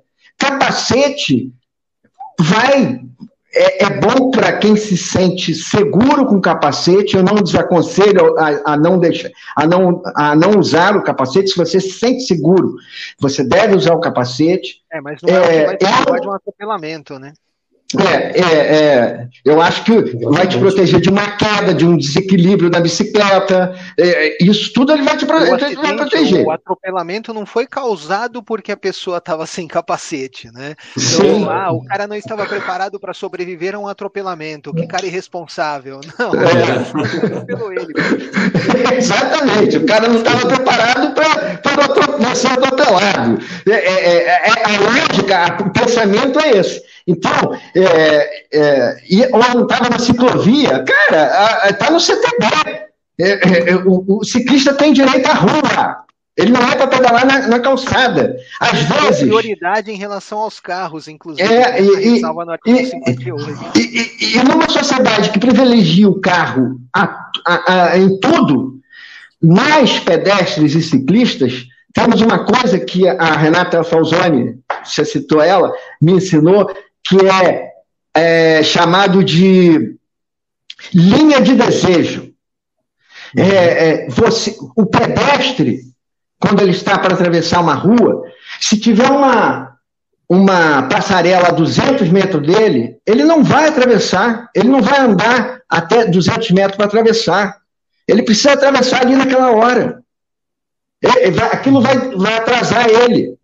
A, a, aqui em Niterói, agora eu estou em São Gonçalo, mas em Niterói tem, tem, tem um sinal no, no, no, no, centro da cidade, que eu parei uma vez para marcar o tempo, eram quatro minutos e meio para o carro passar e 15 segundos para a travessia de pedestre. O pedestre perdia aqueles 15 segundos, tinha que ficar esperando quatro minutos e meio para atravessar de novo. E 15 segundos para atravessar quatro pistas.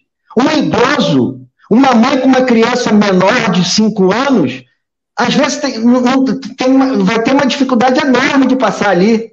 O, o, idoso, com certeza, o sinal vai abrir antes dele, dele, dele, dele acabar de atravessar, e se o motorista não tiver a complacência, vai passar por cima dele. É, tinha, um, tinha, um, ponto na Avenida Paulista aqui em São Paulo, que é a avenida mais icônica da cidade, há uns 15 ou 20 anos atrás, que tinha uma plaquinha travessia em duas etapas. Quer dizer, você tinha que esperar quase 10 minutos para abrir o sinal, aí você atravessava até o canteiro central, parava ali, porque era só até ali que dava tempo, o sinal fechava, aí você tinha que esperar mais quase 10 minutos para abrir, saía mais rápido você pegar um táxi para chegar do outro lado uhum. da avenida. Então, Mas aí, mas aí o que, que, o que, que acontece quando, quando acontece isso?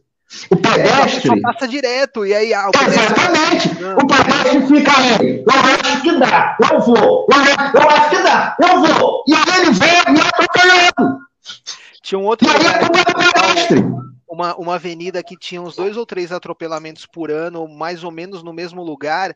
E se você fosse lá ver, tinha uma faculdade, uma universidade de um lado da avenida e do outro lado da avenida tinha um ponto de ônibus. E para você atravessar a rua, você tinha que andar até a faixa de pedestres, atravessar e voltar do outro lado. Eu medi aquilo, dava 700 metros. Quem vai andar quase um quilômetro para chegar do outro lado da rua? Aí as pessoas atravessavam ali do jeito que dava e no meio do congestionamento, com, com os carros carros parados e passavam as motos no corredor, acabava tendo atropelamento ali. Mas a culpa é de quem está atravessando ou de quem não se tocou que tem um ponto de ônibus de um lado da rua e do outro uma faculdade que tem um monte de gente que entra e sai no mesmo horário. Uhum. E aí, depois que teve um, um, último atropelamento lá, que teve uma manifestação grande, que fecharam a pista, tudo, né? Aí sai no jornal falando assim: ah, os badeneiros estão fazendo uma manifestação aqui, está atrapalhando o trânsito. Ninguém vai lá perguntar por que, que eles estão fazendo aquilo, se eles tinham coisa melhor para fazer.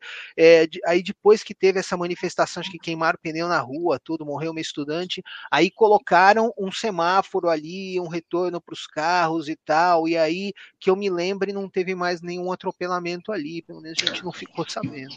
Mas algumas estruturas e algumas estruturas elas trazem também uma falsa sensação de segurança, né? Porque é algo muito simples de você observar, por exemplo, que eu geralmente observo, é o seguinte: o cara ele está num carro, num veículo, né, automotor, ele está sentado, ele só está tendo o trabalho de acelerar e trocar marcha, mas quem tem que subir uma, uma passarela é quem está na mobilidade ativa. Mas o Felipe, é, é, e ele anda no plano. Resumindo, resumindo, a gente entrou por esse caminho para falar de como o tratamento da mídia. Para mim, continua praticamente o mesmo. É, além disso, eu, eu, também na CBN, no programa Auto Esporte, que tem ao sábado, é, é, Auto Esporte não, é, é, é, é, outro programa que tem ao sábado que fala de esporte que tem uma participação de um, de um, um corredor de, de motociclista. É, logo lá no início do, do primeiro desconfinamento, porque já tiveram vários desconfinamentos, né? Dali do março de 2020, eu acho, é, enquanto a, a OMS estava incentivando que houvesse investimento em mobilidade ativa na bicicleta, no aumento das calçadas, na, na redução do espaço dos, dos automóveis, o cara que, que comentava de moto veio com essa notícia bom, bombástica que a OMS estava é, é, recomendando que as pessoas comprassem motocicleta não tem nada de motocicleta, meu amigo. Motocicleta é, é, para evitar o aglomeramento, comprasse motocicletas e tinha crescido. Não, foi, não tem nada de motocicleta. É, é, é para comprar bicicleta, incentivar a mobilidade ativa. E aí e eles não corrigiram, não falaram. Também essa semana, quando eu mandei a mensagem, eles não corrigiram, continuaram falando. Dois dias depois voltaram a falar no assunto, continuaram tratando como acidente. Então, a mídia, para mim, continua tratando da mesma forma que sempre tratou. E, é, e, e tem, uma coisa tem que ficar certa: a mídia tem seus interesses. A mídia tem propaganda, ela é financiada por propaganda e ela tem seus interesses. Quem paga essa propaganda, quando é nessa área, geralmente são as grandes montadoras, os as fabricantes de veículos. Eles, uhum. sabe, eles têm, eles têm compromisso com, com, essas, com essas pessoas. É, e aí fica difícil. Sabe? Tem um comercial do Valor que diz que o Valor, jornal Valor, que eu não sei se em São Paulo tem, mas é, é, tem um comercial que passa também na CBN todo dia, que o jornal Valor não tem interesse, ele tem valores. Ah, para com isso. Né? tem valores. Bom, é, esse negócio que o Marcelo falou de que o cara tá sentado no carro e já tá em movimento e é só pisar no pedalzinho ali que o carro anda sozinho. Tem uma uhum. ciclovia que fizeram faz pouco tempo aqui em São Paulo, que tem, ela pega uma rua enorme, né? Comprida, tudo, mas tem duas quadras daquela rua que não tem a ciclovia. Você tem que fazer um desvio por fora por uma outra ciclovia que já existia, que aumenta o percurso em 500 metros. E aí perguntaram para a prefeitura por que, que não fizeram naquele pedaço, e eles disseram que é porque tem um mercado de um lado que precisa fazer carga e descarga, do outro lado tem um ponto de táxi que poderia ser movido para o mesmo lado do mercado, né, por exemplo. Uhum. Mas eles disseram que não fizeram naquele pedaço porque já tem um caminho seguro que o ciclista ciclista pode usar para contornar aquilo para poder continuar, né? Só que em vez de andar duas quadras, você dá uma volta, pega uma subida, faz a curva, volta, dá 450 metros por que, que o motorista, então, não pode usar esse caminho seguro que já existe para ele também, para o ciclista poder continuar reto? Até porque se fizesse a ciclovia naquele pedaço, ia tirar uma de três faixas, ia continuar com duas para os motoristas. Se você usasse uma para carga e descarga em ponto de táxi, ia continuar com uma para os motoristas. Eles não hum. iam correr nenhum risco se eles seguissem reto por ali. Pois é, a resposta traduzindo é: a gente não faz ali porque ia atrapalhar os carros. É, porque eles não quiseram mexer com os taxistas, entendeu? É verdade, porque é verdade. é uma massa grande de voto, eles não quiseram. É, mas uhum. podia passar o ponto de táxi para o outro lado da rua. Dava, era só colocar ele um pouquinho mais para trás, um pouquinho mais para frente. Você tem um mercado, ponto de táxi, uma areazinha de estacionamento e uma faixa para os carros. Tudo bem, quem não quer ir por ali, que dê a volta. Existe um caminho seguro já existente para os motoristas também, né? Uhum, é, agora, em relação à mídia, é, aqui, é, pelo que você está me relatando, Marcelo, por aí é, é, a evolução foi muito pequena, se é que houve. Mas aqui em São Paulo, de 20 anos para cá, mudou bastante. Assim, claro, ainda tem um longo caminho, né? Mas está é, muito melhor a abordagem agora do que era 20 anos atrás. Antes, os comentários eram só na, na imprensa tradicional de que a bicicleta ela atrapalhava o trânsito, atrapalhava os carros e chegavam a dizer às vezes que até colocava em risco os motoristas, porque aí o motorista vai desviar da bicicleta e pode bater o carro, coitadinho, né? Pô, é só diminuir, uhum. é só parar, é só esperar, né? É só ultrapassar da maneira como manda o código de trânsito. Mas é, a abordagem era essa: a bicicleta era uma intrusa, uma clandestina no trânsito, indesejada, mal vista, uhum. malquista e que não deveria estar ali, né? Você falasse de fazer uma ciclovia, pelo amor de Deus, você vai estar tirando espaço para o carro, já não tem espaço para o carro, você vai fazer uma ciclovia. Então tire carros da rua se não tem espaço para tanto carro, né? Porque não tem mais como uhum. fazer rua, não tem mais onde fazer rua, né? Se for seguir essa lógica, então vamos tirar as calçadas também para poder ter mais espaço para os carros passarem. Mas aí passa a ser um completo absurdo, porque a gente acostumou com o conceito de que a calçada é necessária. Então, um caminho uhum. seguro para o ciclista, seja na forma de uma ciclofaixa ou de um ambiente protegido de outras formas, como recursos de traffic calming, de calmamento de tráfego, por exemplo, é necessário, né? Redução de velocidade, uhum. esse tipo de coisa. É, mas a visão começou a mudar é, primeiro por uma, uma questão de preocupação ambiental. Então virou hype, virou moda falar sobre ah, mas o aquecimento global, precisamos mudar, né? E tornar o trânsito menos poluente. Então vamos incentivar as bicicletas para termos um trânsito menos poluente, né? É, uhum. É, e aí depois que a classe média paulistana começou a usar mais a bicicleta em deslocamentos, depois que caiu no gosto dessa faixa social que representa uma parcela bem pequena da população, inclusive, né? Que quem é de uhum. classe média acha que ah não, a maioria da população vive como eu, mas não não, meu amigo. Se você uhum. tem um, um, dinheiro que você consegue pagar suas contas, você está nos 2 ou 3% da população brasileira. É, uhum depois que começou a cair no gosto da, dessa classe média, que acaba tendo mais influência, porque a pessoa que está na camada social, que a gente chama de mais baixa, ela está tão preocupada em ter o feijão no prato, que ela não, não tem tempo de fazer um cicloativismo, um ativismo político, de lutar pelos seus direitos, de questionar a matéria que saiu no jornal, ou, sabe, é, é, uhum. ou mandar, ou questionar o vereador que ela elegeu, ou o vereador que ela não elegeu, que está fazendo uma coisa que ela não gostaria, a pessoa não tem tempo tempo para isso, sabe? Ela tem que ganhar o pão. Então, é, é, depois que começou a classe média usar a bicicleta e essa classe média reclama e exige os seus direitos, a mídia começou a ter uma outra noção também do que é a bicicleta e começou a abordar de forma diferente, né? Porque uhum. se você critica forte a bicicleta, quem usa a bicicleta se sente criticado. Então, é, acho que isso acabou é, impulsionando também. E claro, né, uhum. né, é, sem dúvida nenhuma, o trabalho de cicloativistas que ao longo de todo esse tempo, assim como o Marcelo deu exemplo, que ah, ele manda carta, manda e-mail para a CBN, liga lá e tal, é, uhum. são exemplos como esse que fazem também os jornalistas entenderem onde eles estão errando, assim como a menina que publicou lá o termo acidente e ela acabou aprendendo que estava errando porque alguém, um Marcelo, chegou lá e reclamou com ela, falou esse termo não se usa, uhum. e ela aprendeu e evoluiu com isso também. Às vezes o pessoal da redação, eles só usam carro e eles não têm mesmo a noção da importância ou das necessidades, da importância das necessidades dos ciclistas. Então a gente tem que mostrar isso para eles. É, antes da gente fazer essa conversa, até a gente já está conversando entre nós três aqui já faz acho que alguns meses, né, Felipe?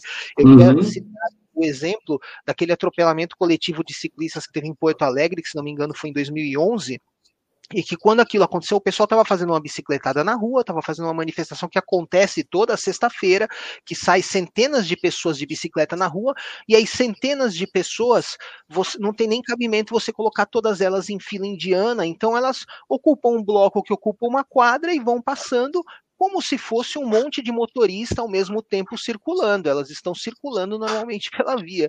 E aí um cara uhum. sem paciência, sem noção e sem respeito pela vida humana resolveu passar varrendo todo mundo ali.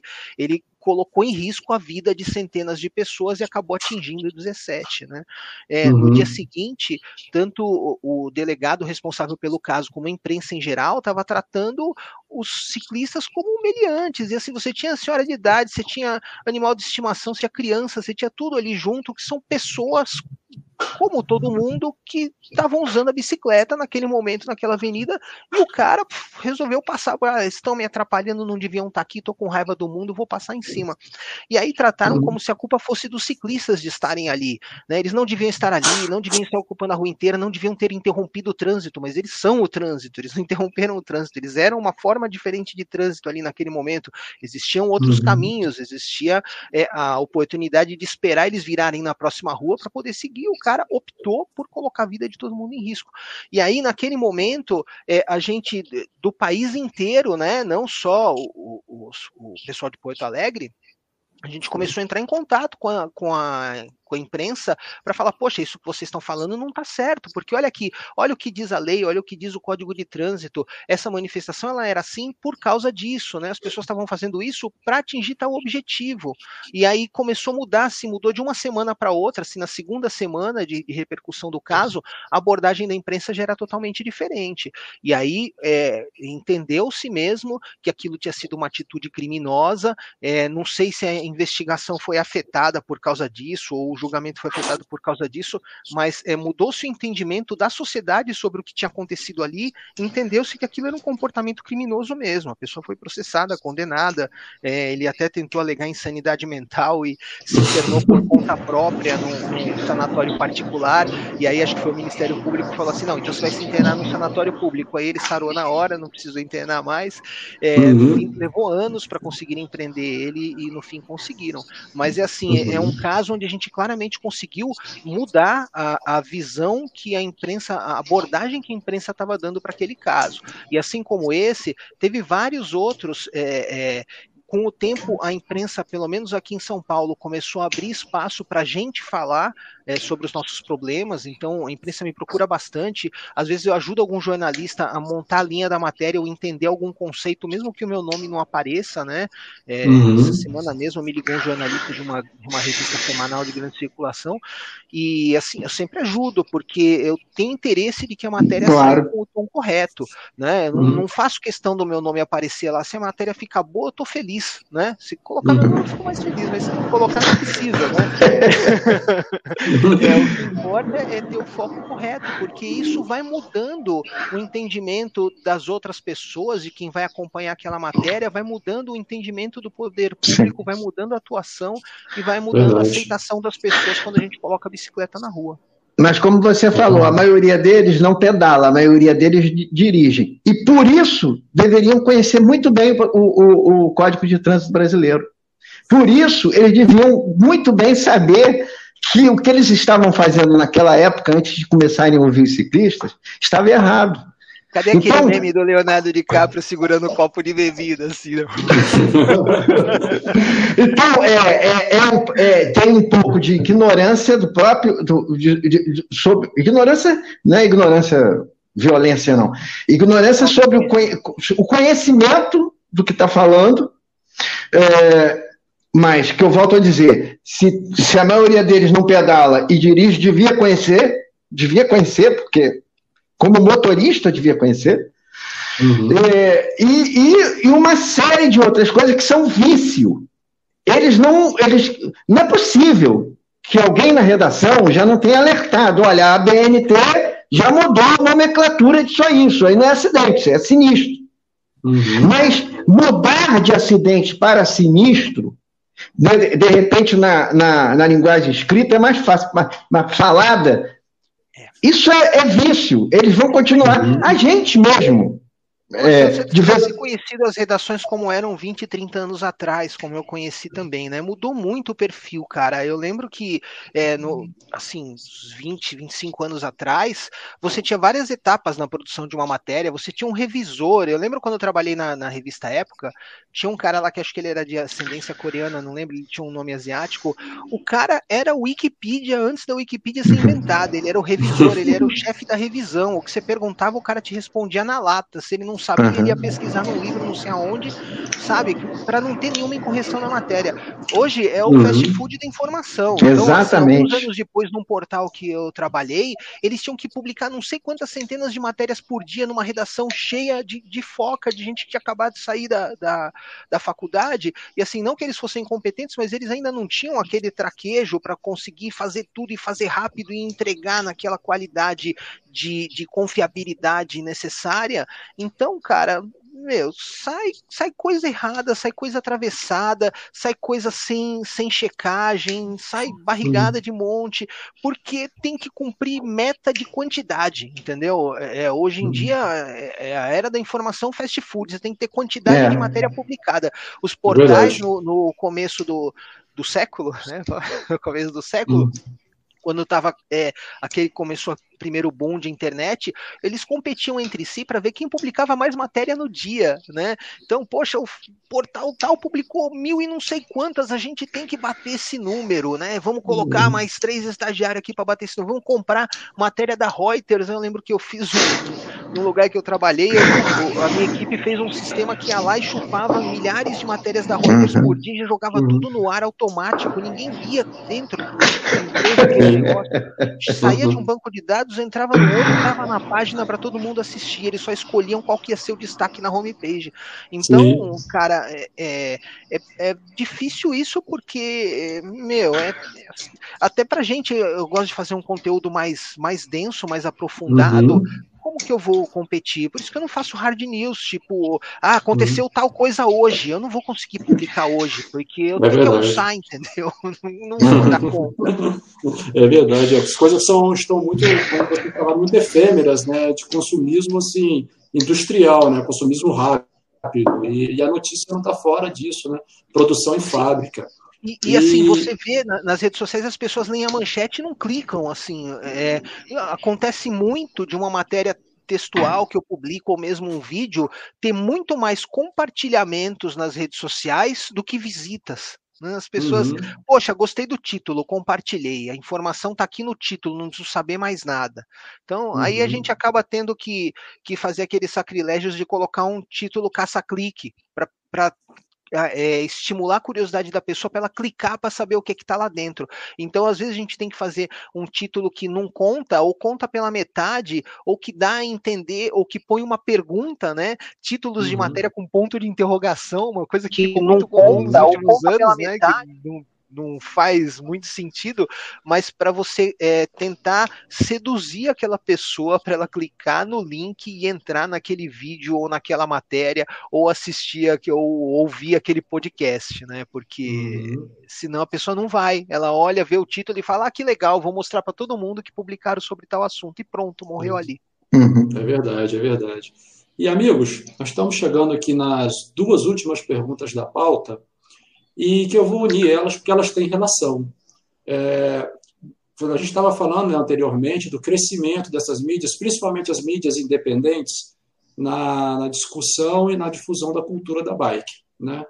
E frente a isso, pessoal, é, vocês acham que o cicloativismo está completamente ligado a esse crescimento e também é, é, em relação a todas as matérias que vocês já fizeram, algum movimento já se originou de alguma, algum episódio que você publicou, Marcelo, ou alguma matéria que você publicou, William? Como é que se ocorreu? Como é que foi isso?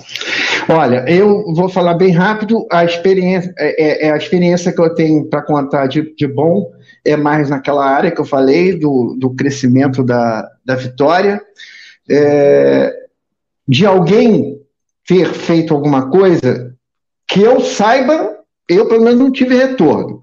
Eu tive um, um, um, um retorno grande quando é, é, a gente fez um programa sobre os entregadores antifascistas e falou da precarização do trabalho, que não sei o que, que eu recebi uma mensagem de uma professora que ouviu o programa, uma professora de Minas, eu acho, e que ela queria saber se podia é, reproduzir o áudio é, é, na, na, faculdade, é, em sala de aula.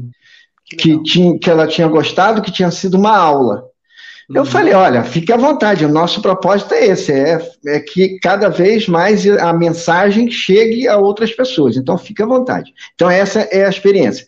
Quanto ao ciclativismo, é, e, e, a, e, a, relação da nossa da mídia alternativa, uhum. eu acho que o ciclativismo sempre tem, teve o seu, o seu papel principal para que a, a, a, informação, a, a comunicação é, tivesse um olhar diferente. E uhum. nós, quando produzimos uma mídia alternativa, alternativa à grande mídia, eu acho que aí a internet teve um, um grande papel. Se eles ainda falam acidente hoje, se eles ainda, se alguns deles ainda têm esse olhar de culpar o ciclista, o pedestre, e livrar a cara do, do motorista, esse, é, a, a, há algum tempo atrás, o que eles falavam é verdade. Teve, tem até um ditado: saiu no Jornal Nacional, todo mundo acredita, todo, então é verdade. Hoje em dia, não. Hoje em dia, a internet fez mudar. Hoje em dia, se eles não pautam uma coisa, isso, no nosso caso, cicloativistas vão usar a, as redes sociais, a internet, vão, vão, vão escrever, vão protestar, vão mostrar informação e eles vão ter que, que mostrar. Então, acho que nesse ponto a gente evoluiu.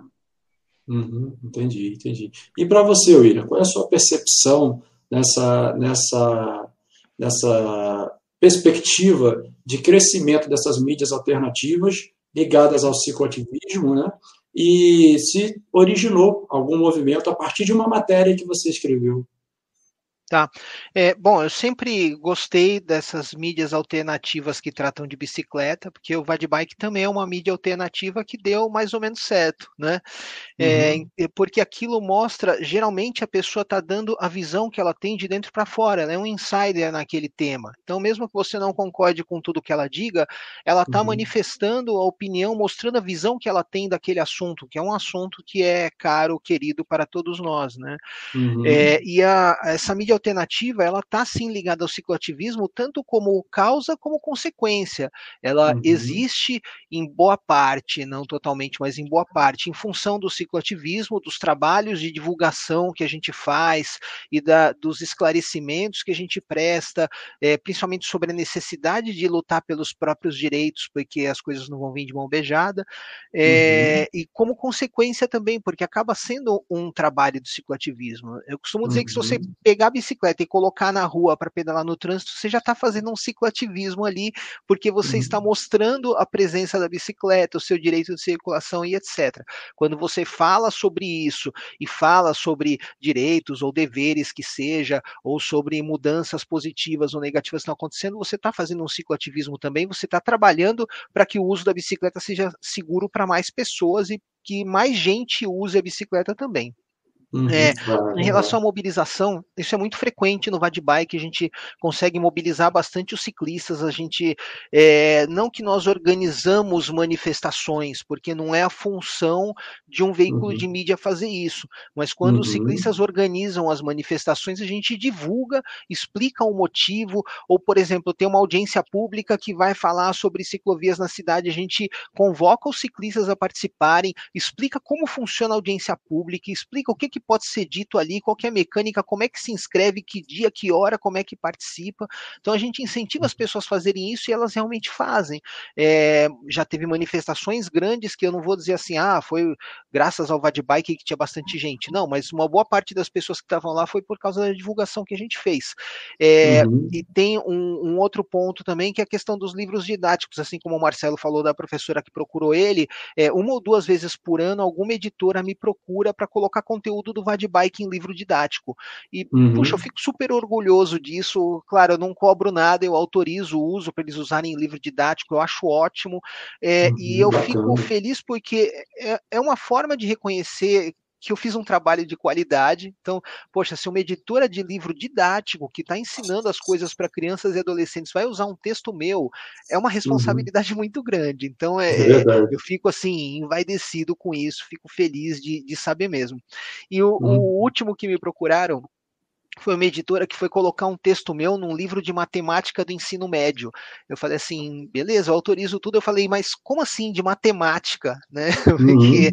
matemática não é o assunto que eu trato no site. Geralmente é para uhum. ter é, sobre é, língua portuguesa, que daí eles mostram, tem algumas coisas que eu faço de é, usar as palavras num determinado contexto, como o caso de acidente sinistro, de explicar uhum. o uso de termos, de coisas assim, ou de dar um enfoque diferente para aquela notícia que todo mundo está vendo por um lado e eu olho ela por outro. Então, esse tipo de coisa acaba sendo muito explorado pelos, pelos autores de livros didáticos e usam textos meus como exemplo, mas dessa vez usaram para um de matemática. E eu falei para uhum. a pessoa que procurou, falei, né, mas como assim de matemática? Ela explicou, ela falou: seu texto entrará no capítulo Tendências Estatísticas Centrais e Mobilidade Urbana. Nele, os autores trabalham gráficos e tabelas, todos tratando do desafio da mobilidade urbana. Eu achei isso fantástico. Então, poxa, uhum. eu estou influenciando o livro didático, estou influenciando aquele aluno, influenciando no sentido assim de, de passar uma outra visão do que é a mobilidade urbana, diferente do que costuma se ver na imprensa tradicional, para pessoas que estão em formação, que amanhã pessoa pode ser um jornalista, um engenheiro civil, um engenheiro de uhum. tráfego, ou um, um médico é, que vai atender alguém que pratica um esporte com bicicleta, alguma coisa assim, que essa visão diferente sobre o uso da bicicleta pode ser importante para esse profissional no futuro. E, puxa, eu fico uhum. muito feliz de que sejam usados. Então, vocês das editoras que quiserem usar meu texto, mandem um e-mail para contato.vadbike dizendo o texto que eu autorizo, tá bom? Livro didático pode tranquilo, é isso aí. Pô, que bacana, cara. Muito legal essas experiências que vocês trazem para a gente, principalmente para mim, que sou novato nessa área de comunicação, né? É, o Marcelo, ele me ajuda muito nesse sentido. Eu tenho alguma dúvida, eu falei, pô, Marcelo, me, me dá uma dica sobre isso aí. O Marcelo está sempre me dando dica, e isso é muito legal, cara. Essa troca é muito bacana. E, pessoal, a gente chegou aqui ao final da, da, da minha pauta, né, da pauta que eu fiz mas a gente pode ver se tem alguém aí querendo é, é, é conversar com vocês, mandar um recado para vocês, fazer uma pergunta. A minha esposa está lá, na, como eu falei, na mesa de corte e ela vai botar para gente aí na tela. Se vocês quiserem ler, fiquem à vontade para ler, oh, para responder. Vou, vou ajudar aqui. O Jomec, ele disse que uhum. ele é técnico de manutenção industrial, mas está se especializando em bike como hobby nas bikes da família. Então ele resolveu é, é, estudar essa parte também para poder ele mesmo fazer a manutenção na, nas bicicletas da família dele. É bacana. Ainda Pô, bacana, mais o cara bacana. sendo técnico de manutenção industrial, ele já tem uma experiência prévia aí que ele com certeza uhum. vai aprender bem mais rápido do que eu aprendo esse assunto, por exemplo. É uh, a Dani Siqueira falou que as ciclofaixas são necessárias aqui em Campos, principalmente uhum. em avenidas com fluxo enorme de carros como na Formosa. Eu não uhum. conheço a avenida, mas certamente vocês conhecem. é verdade, é, com ela. é aquela que eu citei, a Tenente Coronel Cardoso, que eu falei, ela é conhecida como Rua Formosa também, entendeu? E é uma, uma, uma rua de unidirecional, né? Ela deve ter aproximadamente de um lado a outro entre 6 e 7 metros de largura e tem um número altíssimo de ciclistas, ciclistas transitando por ali. E ela é assim, ela é toda picotada. Ela começa uma ciclofaixa, acaba. Aí a ciclofaixa começa de novo lá na frente, aí acaba. Aí começa de novo lá na frente. É mais ou menos assim, então, ela não é. Aí isso é um problema, porque daí você está circulando, você continua e está circulando no pedaço onde não tem ciclofaixa, o motorista vai falar assim: é, mas aqui não tem ciclofaixa, né? E você tem que virar é. pro cara e falar, mas eu faço o quê? Voo? Né? Vou voar, é. Acabou a ciclofaixa, eu preciso continuar, estou tentando chegar na outra, né? Teve uma isso, vez que eu estava é. pedalando na rua e passou uma motorista buzinando e me xingando e tal, e falou assim: vai trabalhar. Eu falei, eu tô tentando, né? tentando chegar no trabalho. Se você me deixar, eu vou. Né? É. É. Bom, o que mais? Uh, o Jomec comentou também que falta melhor aceitação por parte dos motoristas. Eu até respondi para ele aqui no chat que para isso precisa ter campanha de conscientização esclarecendo para os motoristas sobre a convivência com ciclistas nas ruas, né? É. E assim, você tem que fazer é, é, as coisas que protegem a circulação do ciclista na rua, estrutura, que é inequívoco, a gente não precisa nem explicar, que são as ciclovias, quanto mais segregada, melhor, mas nem sempre é possível. É, uhum conscientização, né, para você explicar para aquele motorista que o ciclista tem sim direito de estar tá ali. Ele não está invadindo um território sagrado, proibido para quem tem, para quem não tem motor, né? Ele tem o direito uhum. de estar tá ali também. E como se comportar quando encontrar aquele ciclista. Então, tem motorista que não sabe que tem que passar longe. Ele usa a mesma dinâmica do outro carro que não bateu o retrovisor e dá para passar. Só que você passa perto assim do guidão de um ciclista, você pode derrubar ele embaixo da roda. Essas coisas os motoristas uhum. não, não sabem. E tem que ter mesmo uma campanha para esclarecer esse tipo de coisa coisa, né? Nem todo mundo uhum. faz de uhum. maldade, às vezes é por falta de, de, de conhecimento, de entendimento daquela situação. E o uhum. terceiro ponto é fiscalização com multa, porque infelizmente tem gente que só vai é, aprender na hora que tiver a canetada, na hora que doer no bolso, assim como faixa de pedestre que o motorista não para, se você não, se a cidade não começa a multar todo motorista que passa direto em faixa de pedestre em frente de escola, por exemplo, eles vão uhum. continuar fazendo, porque é a certeza da impunidade. A hora que você começa uhum. a fiscalizar e começa a multar, o cara vai pensar duas vezes, pode até não não ter respeito pela vida daquela criança que está atravessando ali, infelizmente, mas ela uhum. vai pensar, é, mas aí se eu passar vão me multar, e vai dar uma reduzida, uhum. vai friar, vai ver se tem alguém passando. Então é a mesma coisa, é, quem coloca em risco a vida de outras pessoas no trânsito precisa, no mínimo, levar uma multa, né? Às vezes chega até o, o ponto de crime, mas enfim. E a é Kaela Marins Goulart, um comentário que eu vou ler com gosto, que ela fala que os artigos do Vadbike são top, já quero usar nas aulas de química. Aí depois você me conta como você conseguiu encaixar eles nas suas aulas de química, porque eu vou adorar saber, tá bom? A Carla Obrigado. é mais conhecida como minha esposa. Ah, que legal. é, que legal, cara, que bacana. Gente, é, eu queria agradecer vocês, né, pela presença, por vocês estarem aí dispostos a conversar um pouquinho comigo sobre esse assunto de bicicleta e comunicação. Foi muito bacana. É, e agora, nas considerações finais, eu queria que vocês falassem como achar o Rad Bike, como achar a bicicleta e companhia. Fala aí pra gente, pessoal. É Bom, eu já coloquei, eu já coloquei lá o link do, dos, dos podcasts, ou seja, as edições que vão ao ar do Bicicleta e Companhia na rádio em Recife, a Rádio Paulo Freire, que é da Universidade Federal de Pernambuco, transmite lá em rádio AM 820 kHz e na internet. Depois a gente, a mesma edição, toda quinta-feira, a mesma edição vai ao ar pela rádio Tupanci 87,5 FM de Arroio do Sal, Rio Grande do Sul. É uma rádio comunitária é, filiada da AMARC, Associação Mundial de Rádios Comunitárias.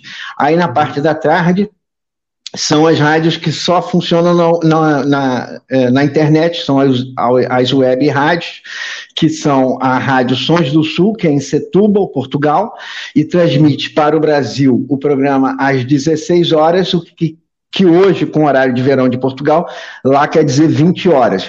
Reprise domingo, 9 da manhã e 13 horas em Portugal. E por último, às 17h30, na rádio Ilê Mulher, que é de uma ONG. A rádio é filiada à MARC também, a Associação Mundial de Rádios Comunitárias, e o Ilê Mulher é uma ONG que trata de assuntos de, da, da mulher, de gênero, trabalho, saúde, enfim, é, esses assuntos.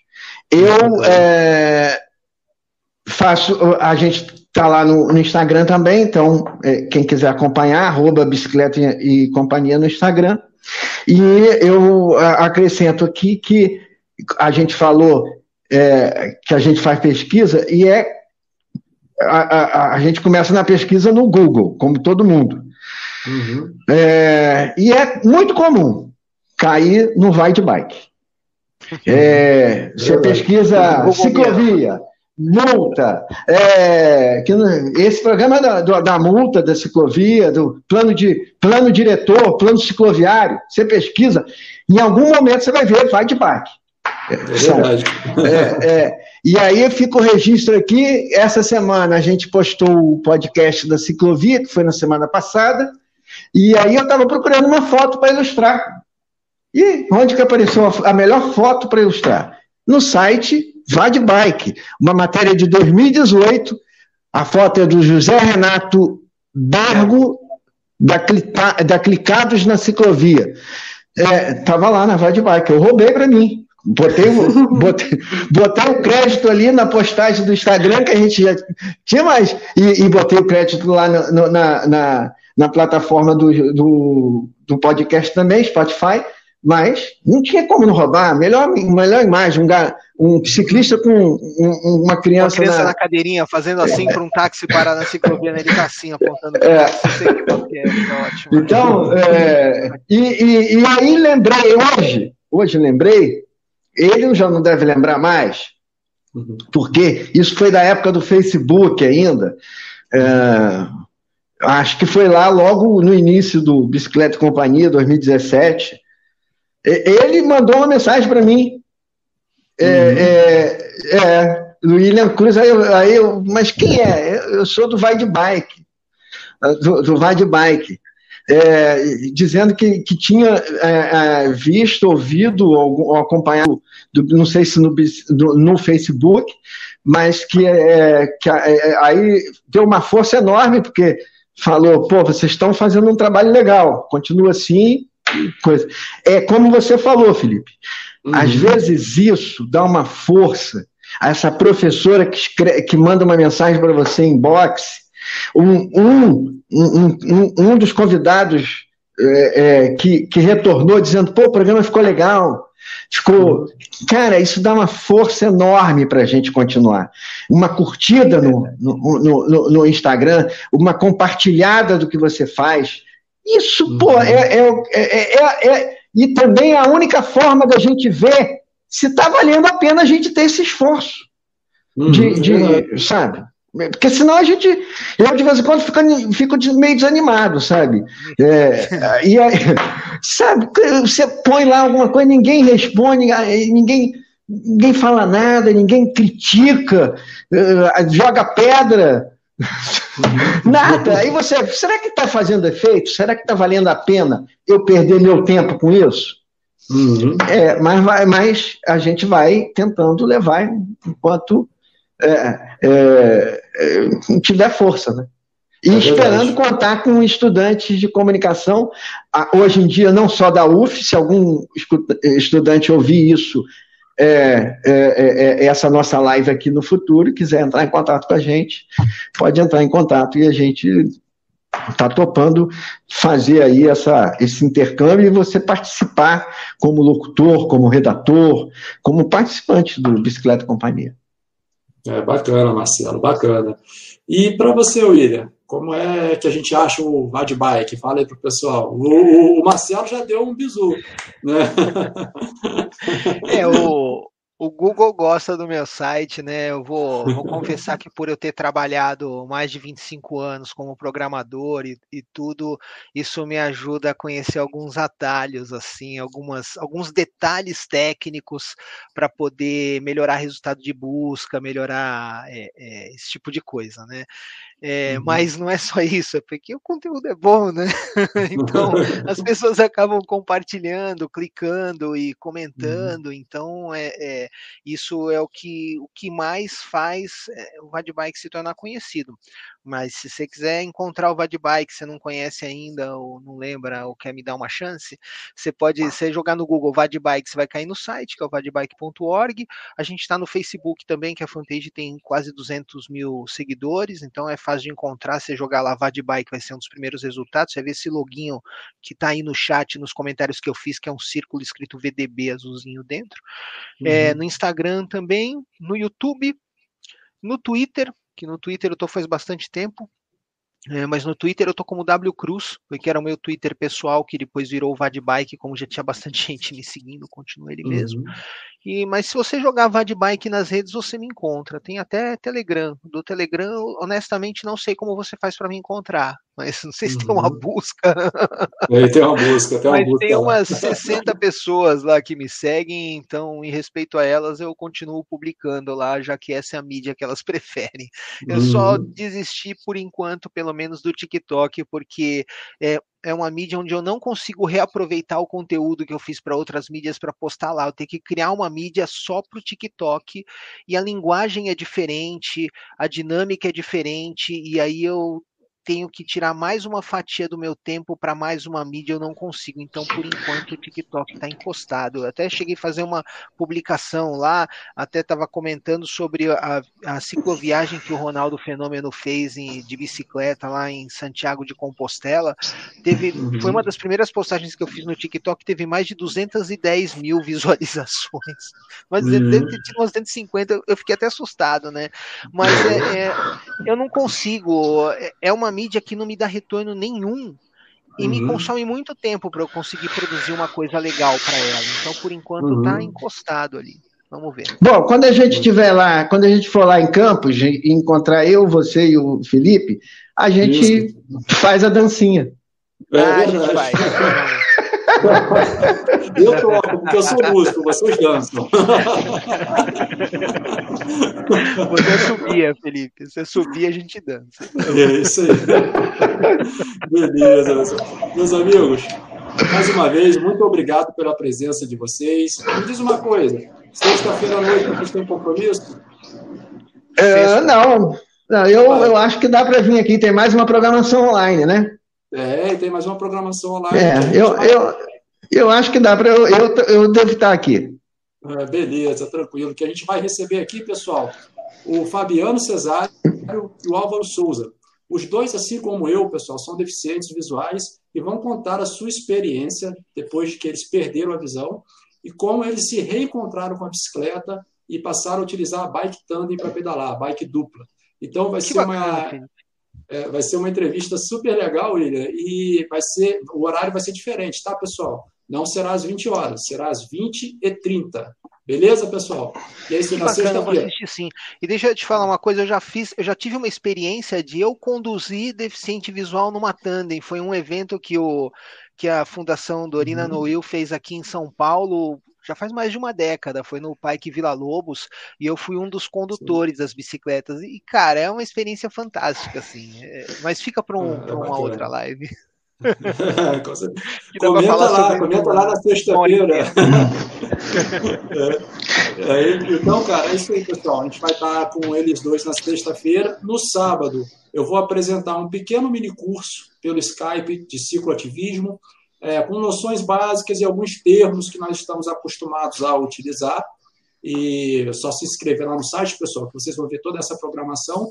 E no domingo, a gente tem o Passeio Ciclístico Histórico de Campos, onde nós vamos passar por vários pontos históricos de Campos. Tem os nossos apoiadores que sortearão vários prêmios lá com a gente. Tem, vai ter revisão de bike, vai ter camisa de ciclismo, vai ter um mês de academia grátis. Olha aí, pessoal, um mês de academia grátis. Hein? Vamos participar do passeio. Para quem, quem tá não está precisando, não é mesmo? Depois da pandemia. É, é verdade, com certeza. E os nossos apoiadores vão estar lá com a gente fazendo sorteios, que é a Empório Bike Party, é a, é a Tarzan Bike Sports, a Academia Sandro Moura, a Pizzaria Aladim e também a Modelo de Grife. Vai estar junto com a gente lá, sorteando vários brindes para vocês. Valeu, pessoal? E é isso aí, galera. Estamos chegando mais ao final aqui de uma live. Mais uma vez, eu queria agradecer a gentileza do Marcelo e do William a comparecer aqui com a gente. Foi muito bacana. E atenção, nossa próxima live, sexta-feira, oito e meia da noite. Beleza, pessoal? Mais uma vez agradeço a vocês, um grande abraço e até a próxima. Valeu!